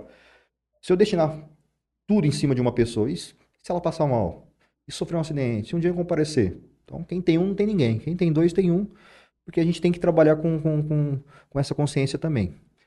Então, assim, um gerente hoje capaz, bom, ele custa mais caro. Então, uhum. teoricamente, o teu, teu, lucro, teu, teu lucro líquido pode, pode baixar, uhum. vai baixar consequentemente. Uhum. Mas É só se enquadrar dentro da, da tua expectativa. Uhum. Eu acho que a gente não pode gerar É, expectativas você já tem que entender grandes. cenários que você não vai operar, você vai ganhar menos. Exatamente, exatamente. Igual eu tava. Acabei de sair da, da, da academia, um, um- um amigo me abordou lá, falando, falando, Henrique, eu tinha interesse na, na- de ter duas, três lojas, mas eu preciso de pessoas. E a gente trocou esse mesmo assunto aqui, essa mesma conversa. Eu falei, vamos lá. Pensa se daqui a pouco você tem três lojas. Aí cada loja você tem um franqueado. Ou você tem um gerente. Vamos colocar que cada loja dê 10 mil de lucro para ti. E que é depois, além de ter esses três gerentes, um em cada loja, você ter um, um- um gerente monitorando os três, pagando, sei lá, 4, 5 mil. E você colocando 25, 26 mil no bolso. Falou, é isso, é isso que eu quero. Eu falei, Não, beleza. Eu, Vamos acho que, eu acho que dá para chegar nesse resultado. Só que a gente tem que achar as pessoas corretas, né? Principalmente com boa índole, né? Um caráter. E habilidades a gente- treina, né? Uhum. Então é, é isso, aparece muita gente, mas eu falo, eu falo, é, tem que ser dessa forma, tem que ter um gerente e tem que ser uma pessoa de caráter mesmo, que seja aquele, aquela pessoa de confiança. O grau de dificuldade hoje de, de de Mateu em si, é, do operacional, você narrou toda logística, sistema e tudo mais. Mas a parte do funcionário em si, ela é a parte mais complexa, porque você está mexendo com o material humano. Então, porque você tem que trabalhar isso de como fazer, de tudo mais, de uma hierarquia, claro, mas é uma parte mais complexa para você arrumar alguém capaz, é, tanto de fazer quanto de, de tocar essa gestão que você tá me narrando. É, eu, eu falo assim, ó, hoje ge- gestão de pessoas hoje é um, é um desafio hoje, né? É, então, assim, é difícil hoje achar pessoas boas. As pessoas boas hoje estão empregadas ou rapidamente, rapidamente são contratadas, né? É, a de Mateu, ela funciona num horário diferente, então trabalha todos os dias. Então tem que ver a pessoa que se adapta a, a- a esses horários, né? A essa rotina. Então, assim, vamos ser bem sinceros, não é fácil. Então, eu me coloco muito no lugar do meu colaborador, do meu funcionário, né? Eu sei que tá domingo, tá sábado, feriado, trabalhando. Pô, foda-se. Então é, então é assim, mas o que, que eu tento fazer? Eu- eu- assim, hoje o processo da Dimateu e o, e o nosso produto é muito fácil de manuseio. É muito fácil de uma pessoa se adaptar Uhum. para já é, pegar o ritmo dessa troca já de pessoas, né? Então, assim, montar um copo hoje de açaí não é a coisa mais difícil do mundo. Aqui em Jales nós tem uma máquina, né, extrator, então ela é muito mais fácil do que você ficar boleando a caixa. A gente comprou essa máquina por questão do volume que a gente tinha aqui, né? Então, assim, essa máquina, ela me deixou, além de automatizar o meu processo, ela deixou muito mais dependente de pessoas. O que que eu quero falar? Uma pessoa rapidamente já pega a, a- a tocada na cozinha. Agora o boleamento, né, com, a- com, com o negócio de sorvete, vai ali uns 15 dias para a pessoa pegar um ritmo legal, né? Então, assim, o franqueado tem que ter esse entendimento também. E aí volta daquela questão. Eu acho que toda empresa, ela tem três pilares que eu sempre falo: produto, processo, pessoas. Então, a franquia, ela já tem o produto validado, que são os aí, os processos também validados, e aí vai entrar as pessoas, que é o franqueado e dos seus colaboradores. Então, funcionando essas, essas três, esses três pilares, produto, processo, pessoas, todo negócio vai dar certo, tá? Então, o maior desafio do franqueado é isso, é pessoas. Mas assim, voltando à pergunta, hoje não é difícil de, de treinar uma pessoa. é, se ela tiver responsabilidade e, e ter de- dedicação, questão de dois, três dias ela, ela já pega a parte sistêmica, porque, porque assim, uma coisa que eu também eu vou muito cautela é não dificultar o trabalho do, do, do meu colaborador. Uhum. Por exemplo, hoje, é, aqui na de Mateu, a gente tem nosso aplicativo próprio. E aí tem a gestão que recebe o pedido. Que hoje ele é integrado com o iFood. E se eu tivesse agora com Deliver Much, Ike Fome, Rap, cada um tem uma plataforma. E cada um tem uma forma de gestão. E aí eu tenho que me adap- me adaptar a ele. Então a gente homologou o iFood só. É só o iFood, já está integrado. Então todo o pe- pedido chegou no iFood já. O meu aplicativo já puxa todas as informações e de lá ele gestoria tudo. Então, assim, é, eu tinha até um outro, um, um outro, um outro, uma outra plataforma também de entrega, eu acabei fechando também. E aí você pergunta pro operador, nossa, ajuda demais, não era muito tempo. Porque ela tinha que pegar dados dessa outra plataforma e jogar pro nosso aplicativo. Uhum. É como se fosse um pedido no balcão. É, uma outra coisa também que a gente colocou. Às vezes tem pessoas que criticam a gente. Ah, não, não pega pedido por telefone, não pega por WhatsApp. Né? Às vezes por WhatsApp e Instagram a gente acaba pegando porque tá, fica documentado ali. Mas por telefone, não de maneira alguma, desde o início. Por quê? Pra não, é, tipo assim, ter aquela... Entrega, o cara não recebe. É, não, eu pedi morango. Não, você não pediu morango. Uhum. E aí? Como que, eu, como que eu falo isso? Então, assim, teve pessoas que criticou mesmo, né? Fortemente. É, só que foi o método que a gente colocou desde o do, do início. Falei, ó, liga no McDonald's. Eu não ligo pro McDonald's de maneira alguma. Então você tem que é, colocar da forma que ele trabalha. Mas foi sempre assim, tentando minimizar o, o, o, o processo, né? É, e as atividades do, do, do- meu colaborador. Então, assim, dentro da cozinha também, é um negócio fenomenal. Uma hora que vocês quiserem ir lá conhecer lá, tá de porta aberta para vocês. É, às vezes tem copo lá que fica pronto em dois minutos. É, é muito rápido, então. Mas isso foi com, com o tempo. Não é que um franqueado vai começar de- na inauguração já dessa forma. Voando, né? Até, mas ele também não vai ter necessidade, porque vai ser uma, um- uma demanda menor também. Ele tem, vai, a É. coisa vai formando conforme vai caminhando. Teoricamente, sim, né? Tem uma demanda. Agora, Santa Fé, cara, foi um negócio assim absurdo, porque é uma a cidade que tem menos habitantes da- de todas as franquias e ela estourou desde o início. Ela já tá com, assim. No dia da inauguração e na quinta-feira, né? Ela vendeu mais que a loja de Jales. né? E o domingo também dela foi bem parelho a Jales também. Uhum. Então aí, ali. Mas era, era, um, era uma praça fraca de açaí? Ah, e tem uma franquia. Gourmetizado, por Tem exemplo. uma franquia lá, tem uma outra loja boa que a gente, a gente estudou essas duas lojas lá, né? É, hum, É porque, ó, querendo ou não, a de Mateus já era conhecida aqui na nossa região por Jales, Isso, cara. isso. Quando a gente tava abrindo, muita gente mandava mensagem, ó, abre logo, abre logo. A gente tem Uhum. bastante conhecido lá, né? E aí, assim, também, o pessoal reclamou muito, assim, a gente vai recebendo esses feedbacks de atendimento. Então eu deixei sempre bem claro pro, pro, pro franqueado, falou, ó, a gente vai gerar expectativa, o atendimento não pode falhar. Não pode falhar, a gente tem que ser rigoroso, né? Então, foi isso, cara, mas foi uma felicidade bem bacana, Santa Fé. Eu tinha até anotado que tem só mais duas. Devem surgir mais nesse meio do caminho, mas uma é sobre essa questão de feedback mesmo de cliente. Existe, é, considerável feedback formal, assim, de pessoas que, olha, este produto veio da seguinte forma e tal. Um cara que dá um feedback profissional, vamos colocar assim. Cara, eu adoro aquela, aquele feedback espontâneo, né? E também adoro crítica construtiva também, né? E também eu sei que não vai agradar todo mundo de Mateu. Uhum. Isso daí é, é parelho, né? O Semenzato, ele fez um vídeo aí no, no, no Réveillon aí de, de 21 para 22, que a meta da, da hold dele era ter 80% de clientes satisfeitos. Eu falei, não, peraí, se o Semenzato, que tem mais de 5 mil lojas, a meta é 80%. Por que, que eu vou também querer ter 100%, 98%, 99% dos meus clientes satisfeitos, né? Então, assim, graças a Deus, ô, ô, ô, Matheus, a gente acaba tendo muito feedback positivo e espontâneo. O que, que é esse feedback espontâneo? Eu não vou falar assim, ó, Matheus, bebe essa água aqui que eu fiz com o maior carinho, com maior dedicação, é um produto, de- é uma receita de família, Uhum. me, me toma essa água e, e me fala. Pô, eu acabei dando uma introdução assim que, que o meu emocional falou muito mais do que meu produto. E você, por uma, por uma relação de amizade, você não vai querer falar mal. E se eu chegar dessa maneira e falar, ó, Deus, toma essa água. Eu tomo só. E ele falou, o que, que você achou dessa água aí? Ah, maravilhosa.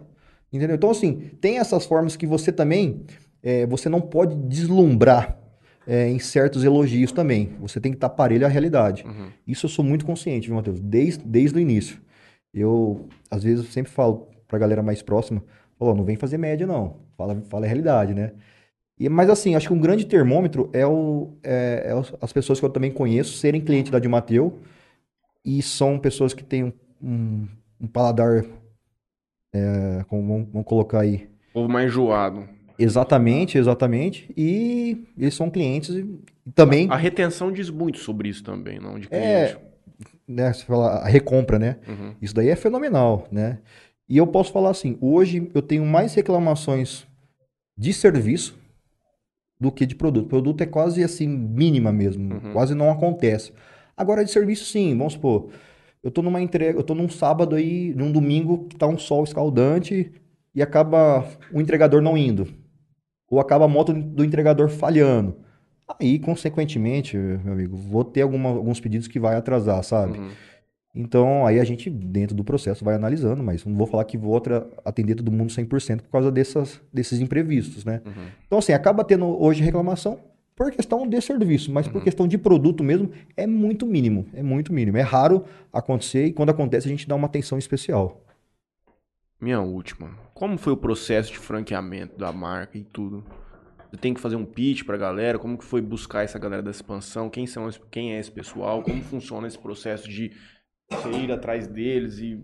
É um pitch que você tem que fazer, basicamente? Ou, na verdade, você vai contratar os caras e eles vão... Eles pegam, tipo, ah, se o cara tá com dinheiro aqui, vamos meter ficha na de Matheus, vai dar certo ou não, um abraço. Teoricamente, sim, é, Aham. seria dessa forma. Mas, cara, graças a Deus, acho que toda. Tô te falando, toda. a- a- os outros negócios que eu tenho me deu muito amigos nesse, nesse meio business aí, né? Então, assim, eu, hoje eu tenho amigos em várias regiões do Brasil e em vários setores e a gente vai criando parcerias, né? E, e aí eu tinha um cliente, e hoje eu considero como amigo já, porque desde 2016 sempre falo pra ele. E aí ele acompanhando a rede social, Rick, Rick, vamos formar, vamos franquear, vamos franquear. E ele já estava com um projeto de uma, de uma franquia de um restaurante japonês já, chama Escamoto, né? Vamos franquear, vamos franquear, vamos franquear. Eu falei, o, o Mitchell, né? Ele chama, é um japonês. Eu vou esperar 12 meses para começar a fazer o projeto de franqueamento. Eu quero ter informações de um Sólidas. ciclo Uhum. para mim começar. Eu não vou, eu não vou atrapalhar meus processos não, mas vou franquear sim. E pode ficar tranquilo que eu tô, que eu tô contigo. Então aí passou esses, do, esses do, 12 meses e aí falei, ó, agora eu tenho um, um ano de informações muito bem validado, uma performance bacana. Vamos começar a fazer esse processo, né? Porque para mim é, é- era novidade. E aí, através do, de- desse amigo, conheci o André, André Augusto. O André Augusto ele fez a expansão daquela franquia chamada Ice Gurt. Entrou, era uma empresa colombiana que entrou no Brasil e depois ela acabou não os custos delas não, não dando certo, ela acabou saindo do Brasil aí. Mas estourou, né? Tinha Ice Gurt aí pra pra todo o Brasil. Tinha aqui em Jales também, né? Era um Tinha, tinha. Sorvetinho. É, na verdade, era era, essa Ice Gurt é uma empresa colombiana que entrou no Brasil, só que a produção dela era feita por empresas aqui no Brasil. E ela vendia tão barato e chegou um momento que não fechava as contas e, e ela acabou deixando até os franqueados na mão, né? Mas assim, isso era a controladora, ele, ele fazia a expansão, o André. E a gente foi conversando, o André. O André, ele, ele já trabalhou junto ali com o pessoal da 300 Franchise, né? Com o Leandro Castelo, com o Leonardo Castelo, que hoje, assim, 300 é, ela é uma referência hoje. Ela tem mais de 7 mil lojas, cara. Mais de 90 marcas, né? Eles são aí o, o, o pai do franchise hoje, é a 300. É amigo pessoal dele, né? Do André. Tanto que ele leva conversas da de Mateu pro, pro, pro, os irmãos Castelo. Beleza, troquei uma ideia com o André. Gostei muito do perfil dele. A gente alinhou o nosso propósito, a nossa ideia, né? Vamos lá, vamos estruturar, vamos fazer formatação da COF. Ele já tinha todo esse know-how de franchise, né? E aí foi. Aí a gente iniciou isso em setembro. Em setembro de 21. 21. Setembro de 21, a gente começou a fazer o, o- a parte ali comercial, né? E aí foi documentando. Aí de setembro até final de fevereiro foi estruturando toda essa parte de franquias. Tem a universidade de franqueado, tem uma plataforma, tem os vídeos lá, o que, que a gente queria de, de, de- franquia, que que- como que a gente queria atender, né? Então, tem o André que hoje é a expansão. O André é, é parceiro meu, ele tá, ele tá com a de Mateu. E aí começamos a fazer a venda no começo de março. E aí priorizei, né, o André, eu falei que eu queria lojas perto da, da minha região para mim poder acompanhar, né? Porque para mim é novidade. E aquele negócio, por mais que você coloque no papel, na prática não é igual nunca, né? Uhum. Mas que a gente tenta planejar. E assim, Matheus, aí, por que eu tô te falando? Por relações comerciais, amizade, a gente foi se encontrando, conectando pessoas e entendendo o mesmo propósito, claro, condições comerciais iguais para cada um, que seja legal, né? Uhum. E, e tamo aí. Então, assim, a parte de expansão hoje está em São Paulo, né? É o, é o André que, que comanda lá, que é, o, que é o gerente de expansão. E aí lá tem a equipe dele, tem, a, tem, tem, a- tem lá o escritório, que fica lá no Morumbi. Então, você fala assim, Rico, eu quero comprar uma franquia. Eu vou passar o site aí, gente, ó. É franquiademateu.com.br. Uhum. Ali vai ter todas as informações, né? Tem um vídeo também. E você colocando lá um cadastro, vai cair direto para eles. Uhum. Eu também vou falar o seguinte: já fiz várias reuniões. Ó, quero tirar alguma dúvida contigo. Estou aberto também aqui. Só que aí, ó, quero comprar. Então, vai lá, Lá passa o lead. É, ou já passa o lead direto lá pro, pro, pro, pro Uhum. vendedor. E aí ele vai começando. Aí depois ainda, quero comprar? A gente manda a cofre para ti. A gente tem que esperar 10 dias para fechar contrato. A gente tem que respeitar essa, essa lei do franchise. Então, não, eu quero pagar agora. Não, a gente não pode receber agora. Tem que esperar 10 dias depois que enviou a cofre para ti, pra assinar contrato e fazer o pagamento. Aí depois que fez essa- essa- esse acordo de pagar as taxas, né, taxa de franquia, né, aí vem para mim, que é onde eu tô na frente, que é a implantação. Uhum. Aí eu calculo que depois que fechou ali a franquia, vai uns 90, 120 dias para abrir a loja, né? Tem franqueado, se botar força, abre menos tempo. Mas o, é- esse é o tempo que eu calculo aí, 90, 120 dias. Então é, é, é isso hoje de, de estrutura, assim, de inicial, franquia, depois... Quando você entrou ao, mer- ao mercado, isso é uma pergunta mais pessoal. Quando você adentrou o mercado, quando você decidiu abrir a de Mateu, ela já, você já entrou com essa expansão ou você visualizou essa expansão após ter entrado no mercado? Digo, você criou a de Mateu já pensando, olha, em certo momento vou fazer algo tão didático e, e- e correlacionado com sistemas e tudo mais, de- que eu posso expandir isso de uma forma fácil, ou você entrou com sua experiência já da Solutions e, e após implantar isso falou, poxa, eu posso franquear. Não, já foi desde o início, eu já tinha, assim, pensamentos de se tornar, tornar franquia. Vamos, vamos ser bem sinceros, que cara que tem um negócio que não Que não queira franquear. Uhum. Então, assim, aí eu fui tomando alguns cuidados é, desde o início, como o registro da marca, registro da logomarca. Eu já iniciei minha a loja em já, já tinha tudo registrado. Uhum. Então, assim, sempre essa parte é, mais burocrática e dando consistência no Já foi negócio pensado pra franquia. foi pensado. Só que eu não queria, eu tinha muito, eu tinha muito bem traçado na minha cabeça o tempo. E eu precisava de tempo para fazer isso acontecer. E eu respeitei muito bem o tempo. Você precisava da métrica. É, quando, quando, quando eu, eu, eu inaugurei aqui em 2020, né? Mas comecei. Isso, come- inaugurei no mês 8, mas eu comecei a planejar de Mateus no mês 6, né? Foram- Foram dois meses, 70 dias aí de planejamento. Eu já sabia onde eu queria chegar já, de replicar o negócio, Uhum. né? Então, mas eu tinha que respeitar o tempo. E o tempo foi, foi, pode falar, foi exatamente dois anos.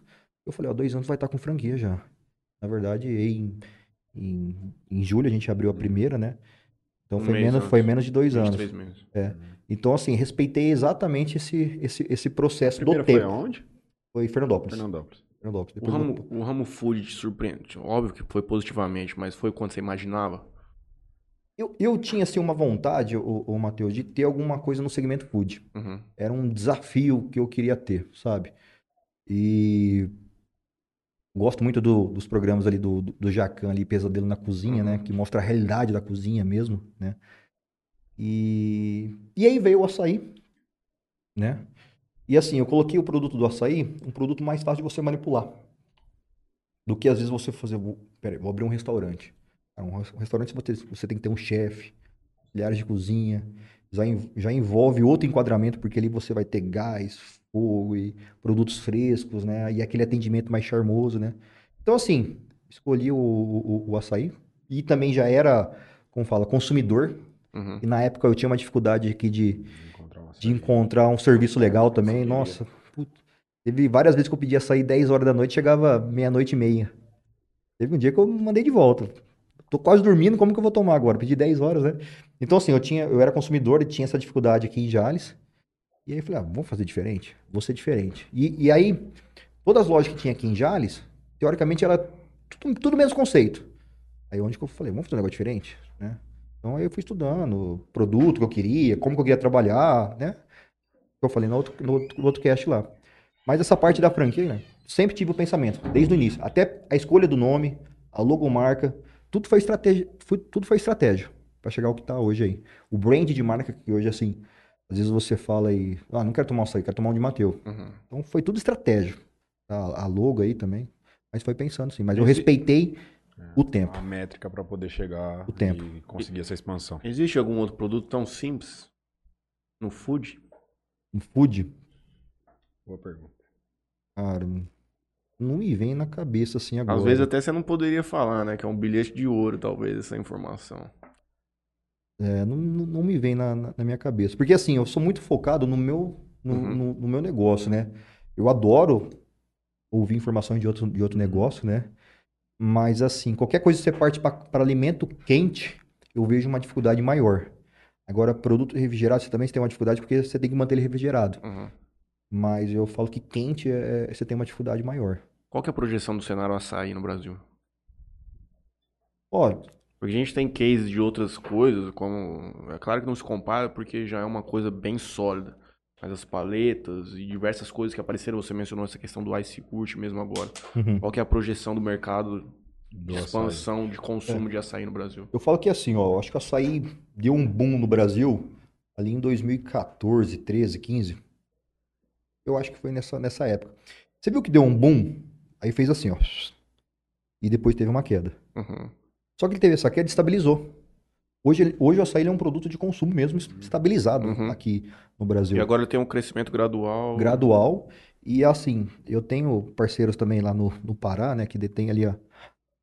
Onde que praticamente, onde é produzido a maior parte do açaí. E, e é, o açaí é, é safra anual. E toda a safra ela é comprada antes de, de colher. Então, assim, para falar a verdade, hoje até vejo assim que daqui um pouco Vai ter dificuldade de. de comprar a polpa. Ou você vai ter que criar fazendas, né? Claro que o açaí ele vai muita água, né? Para crescer e demora para produzir. Mas eu vejo isso. Então, assim, eu vejo. E, e outra coisa também que está entrando muito forte também: a exportação. É um negócio que eu viso muito também, né? Então, assim, o Cabernet tem operação fora do Brasil. O Açaí Concept também tem operação fora do Brasil. Açaí Concept está até com, com o Ronaldinho Gaúcho agora como Uhum. embaixador fora do Brasil. Pô, a imagem do Ronaldinho é mundial Uhum. né? Então, assim, e eu fui ali na, nos Estados Unidos, ali na Orlando, Miami, eu fui no México, em Cancún, que são regiões tropical, cara. Eu tenho certeza absoluta, se trazer o, Tem aceitação levar o produto lá? produto lá, é, e consumir como a gente consome, Uhum. é animal. Vai sair, vai ter, Entra vai ter saída forma tranquilamente, Uhum. né? Porque hoje tem muito açaí mais industrializado, fica Uhum. congelado lá, puro. O açaí ele já é grande fora do Brasil, porque ele é visto como essa fruta brasileira, consumida, já, ele já tem. Só que é esse ponto que você falou, de ter um outro consumo mais gourmetizado nessa questão. Talvez não tenha mistura, mais aquele fro, frost. Não tem o é lá um- fora. É, é Isso, não. E eu, eu posso falar, o americano adora um Fat. um. Eles... Então, assim, tem que ter isso, que não tem. Pelo menos na, na última vez que eu fui, não, não tinha. Hum. Mas, cara, o Cabernet tá em Austrália, China, açaí Concept tá em Portugal, Espanha. Eles estão fortes também na, na operação internacional aí, fora do Brasil. Vou aproveitar aqui para dar um, um alô pra galera que tá E com a aí? gente online Acho aqui. que nós passamos em tudo, hein, meu irmão. o cara que quiser abrir uma de Mateu, vê o Interior já Cash tá. aí hoje e já começa a trabalhar. O Arnaldo mandou um boa noite pra gente, um grande abraço pra você, Henrique. O Constantino Júnior também falou grande doutor Henrique Machado, monstro do empreendedorismo. Marco Poledo bateu uma palminha pra gente, mandou um boa noite. Carlos Eduardo Ribas também, boa noite. Toninho Cruz também, boa noite. Pega esse nome agora, mano. Indião, Legendário. salve meus amigos. Esse homem vai gastar uns 500 reais por mês nas de Mateus de Só Santa Fé. lenda aí O bicho deve tomar uns 15 Sucesso. quilos de açaí por mês. Rapaz, eu encontrei ele na padaria outro dia, meu irmão. Ele o bicho foi lá- tá ele gigantesco. foi lá na- na inaugura- brother. Grande. Ele foi lá na inauguração de Santa Fé, lá. Eita. ele é parceiro. A Fran, o Franley e a Val mandam boa noite também. Valdirene também mandou uma boa, um boa noite particular aqui. Renan Vinícius também. E o Vinícius também, Dr. Vinícius Advogado, mandou um papo enriquecedor, meu irmão. Guilherme Rico também mandou uma boa noite. O Rubens, estamos chegando na pergunta aqui. Felipe Cabral também deixou uma boa noite. Falou grande papo cabeça, um sucesso. E o Bruno Siqueira deixou uma perguntinha pra você aqui. É, a de Mateu também, em certo momento, vendia a pizza. De onde surgiu a ideia da pizza e por que você decidiu é, encerrar ela? Boa pergunta. O formato que eu vi de vender a pizza foi um formato que eu vi em, em Miami, né? Daquela questão em pedaço. E era um desafio total inserir um produto dentro da de Mateu, onde você faz entrega Nossa, de eu um comi- produto eu pedi frio. pra caralho, porque o povo É. sempre pediu o açaí, eu não comia, eu comia só a pizza. Aí é o seguinte, né? Talvez, eu- como a de Mateus açaí ela foi um estouro, eu mensurei também que a pizza seria um estouro.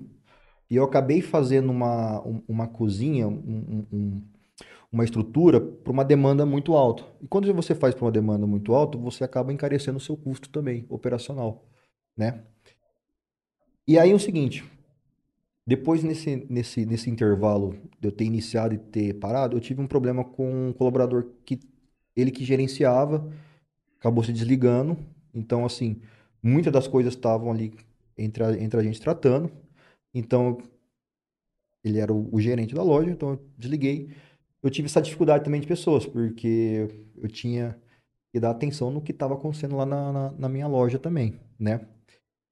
E aí é o seguinte, eu tinha que reformular o, o processo da, da pizza. Quero, quero dizer o quê? Diminuir o custo operacional, né? Uhum. Em vez de você ter um forno elétrico que faz 80 pizzas, ele tinha que ser um forno elétrico que fazia menos pizza e, e gastava menos energia, né? Então é o seguinte, eu no, no momento, o que, que eu, eu analisei? Demoraria muito tempo para mim reorganizar o, o, o produto da pizza E te E- tiraria energia. do açaí.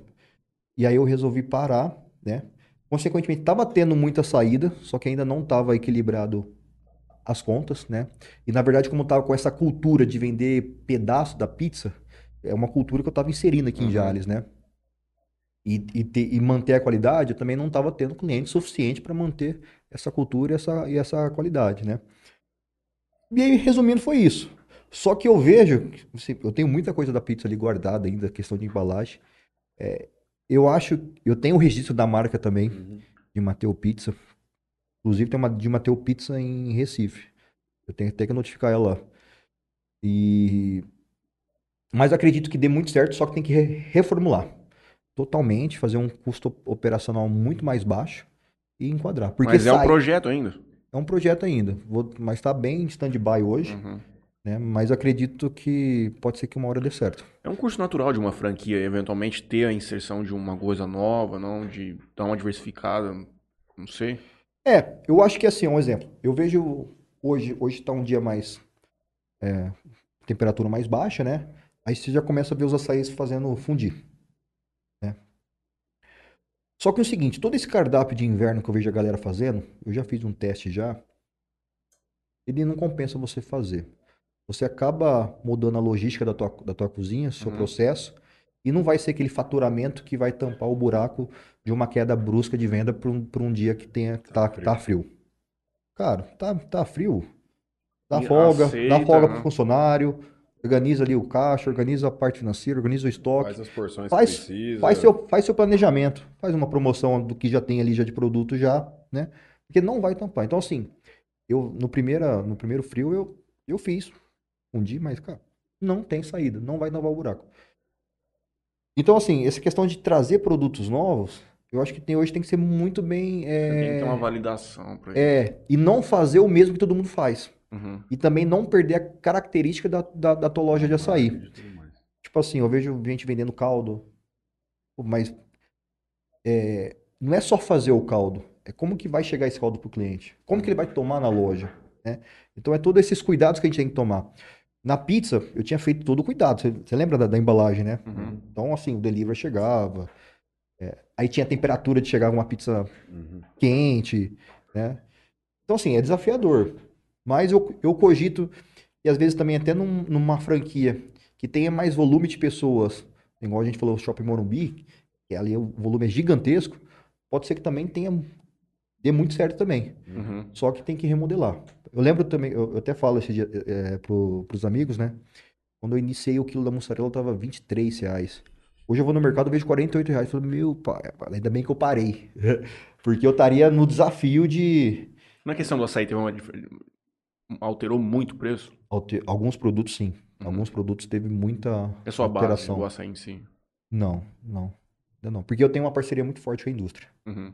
A gente tem todo, tem todo um- uma logística lá que a gente consegue deixar um que é preço muito legal. caro. Nutella. Nutella e pistache. Esse Muito povo que caro. gosta de Nutella, São ele dois, toma o trem produtos, são, puro, dois, são dois produtos italianos. mas te dá uma margem. É a tua maior margem. É, é, é bizarro. Não tem margem quase. Porque, Produto tipo assim, caro. não tem como. Você não consegue Não transportar. tem repasse. né? Não, cara, porque tá aí, a marca, a marca, a marca se vende. Nutella, Nutella se vende sozinha, sem você fazer esforço nenhum. Então, e o, e o pessoal que fabrica Nutella sabe disso. E não tem nenhum produto perto do, do gosto da Nutella. Então ele sabe que, cara, meu preço é esse. É, e E beleza. o povo quer. Bom, para você, pra você ter ideia, Matheus.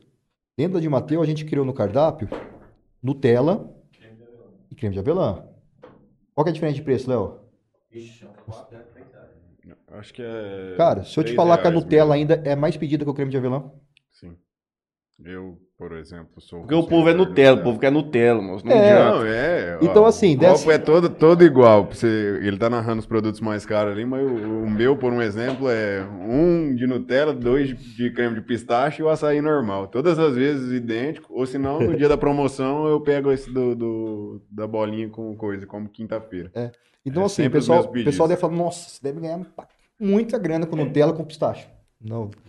Dá uma empatada boa. Na verdade, a Nutella é um produto que até ó, muitas lojas aí açaí nem gostam de trabalhar, porque é um produto difícil de trabalhar. Ele é denso, então tem todo um processo dentro da nossa marca ali para poder evitar o desperdício também, né? Mas é isso. Aí agora, você, aí o exemplo, você pega um item ali de, de 1,50, de 2 reais que são mais baratos, aqui ele te dá um lucro líquido de 100% às vezes. Sim. Tem produto lá que, é- que dá markup de 300%. Então, assim, condensado, uma coisa assim mais com. com é, tem, tem, tem os produtos baixo. ali que a gente vai visando. Por isso que é importante a gestão. Entendeu? Eu posso falar que, nossa, eu vendo 10 mil reais de pistache todo mês. Ah, mas qual que é o meu custo desse pistache? Entendeu? Altíssimo. É, então, assim, o meu lucro líquido, ele é baixo e, consequentemente, Existe meu valor muito- de margem... Muito desperdício, ele, tipo assim, como, como é trabalhado isso daí? Porque de traba- vencimento é, dos produtos. você A trabalha gente com- tem toda uma. Ó, cada produto lá a gente tem como trabalhar em, em vídeo lá na, na universidade. Até explicando também a questão do desperdício também. Uhum. Selecionar a banana, como que a gente corta a banana para evitar o amadurecimento dela, como que tem que é, deixar ela estocada, né? Porque senão ela amadurece mais rápido. Morango também, como que tem que fazer também. Os morangos que não tá legal, mas tá bom para consumo. E tem os morangos que realmente não tem como consumo, a gente descarta. Ah, Tá tudo documentado, tudo documentado. É Universidade de, de Mateu aí, ó. É. Quem quiser franquia, já. Qual é o site mesmo? De, Ma, de Franquia Mateu. de franquia Mateu. de Mateu. Se faltou alguma .com.br. coisa que eu acho difícil, Por favor, procura o Henrique. Procure a vai franquia lá, de Mateu. faz o Pix depois de 10 dias lá, que você vai descobrir tudo e vai ser feliz para sempre. As últimas mensagens que nós recebemos aqui foi do Franley Machado dizendo que nós somos lindos. Muito obrigado, Franley. O DJ Danilo, que é o Nialo. Sucesso, Rick. Vou, irmão. Um abraço. Marcos Santana. Isso aí, Rick. Vamos pra cima. E a Mônica Alcântara. Exemplo de empreendedor. Muito inteligente. Obrigado. E a última mensagem do José Bernardinelli. Vários foguetes do Elon Musk aqui pra gente. Voando. Elon Musk. dizendo que a qualidade do produto da de Mateu é fora do normal.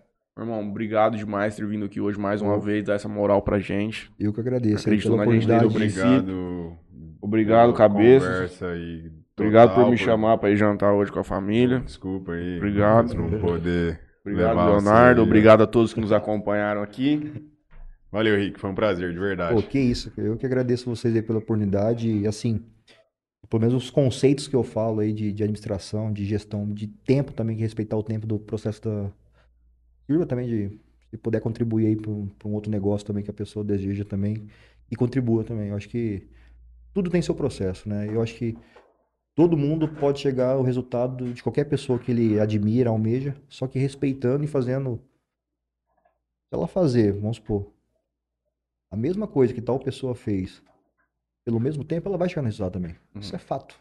né? Então, acho que esse entendimento aí é, é- é bacana. Então, bora lá. É isso. Mais alguma pergunta, cabeça? Não, tranquilo. Vamos jantar com a família? Eu não Bora. vou, né? Gente, voltaremos na segunda-feira. Um abraço a todos, boa noite, bom final de semana. Nos vemos na Santa Fé do Sul, amanhã dentro do Rio.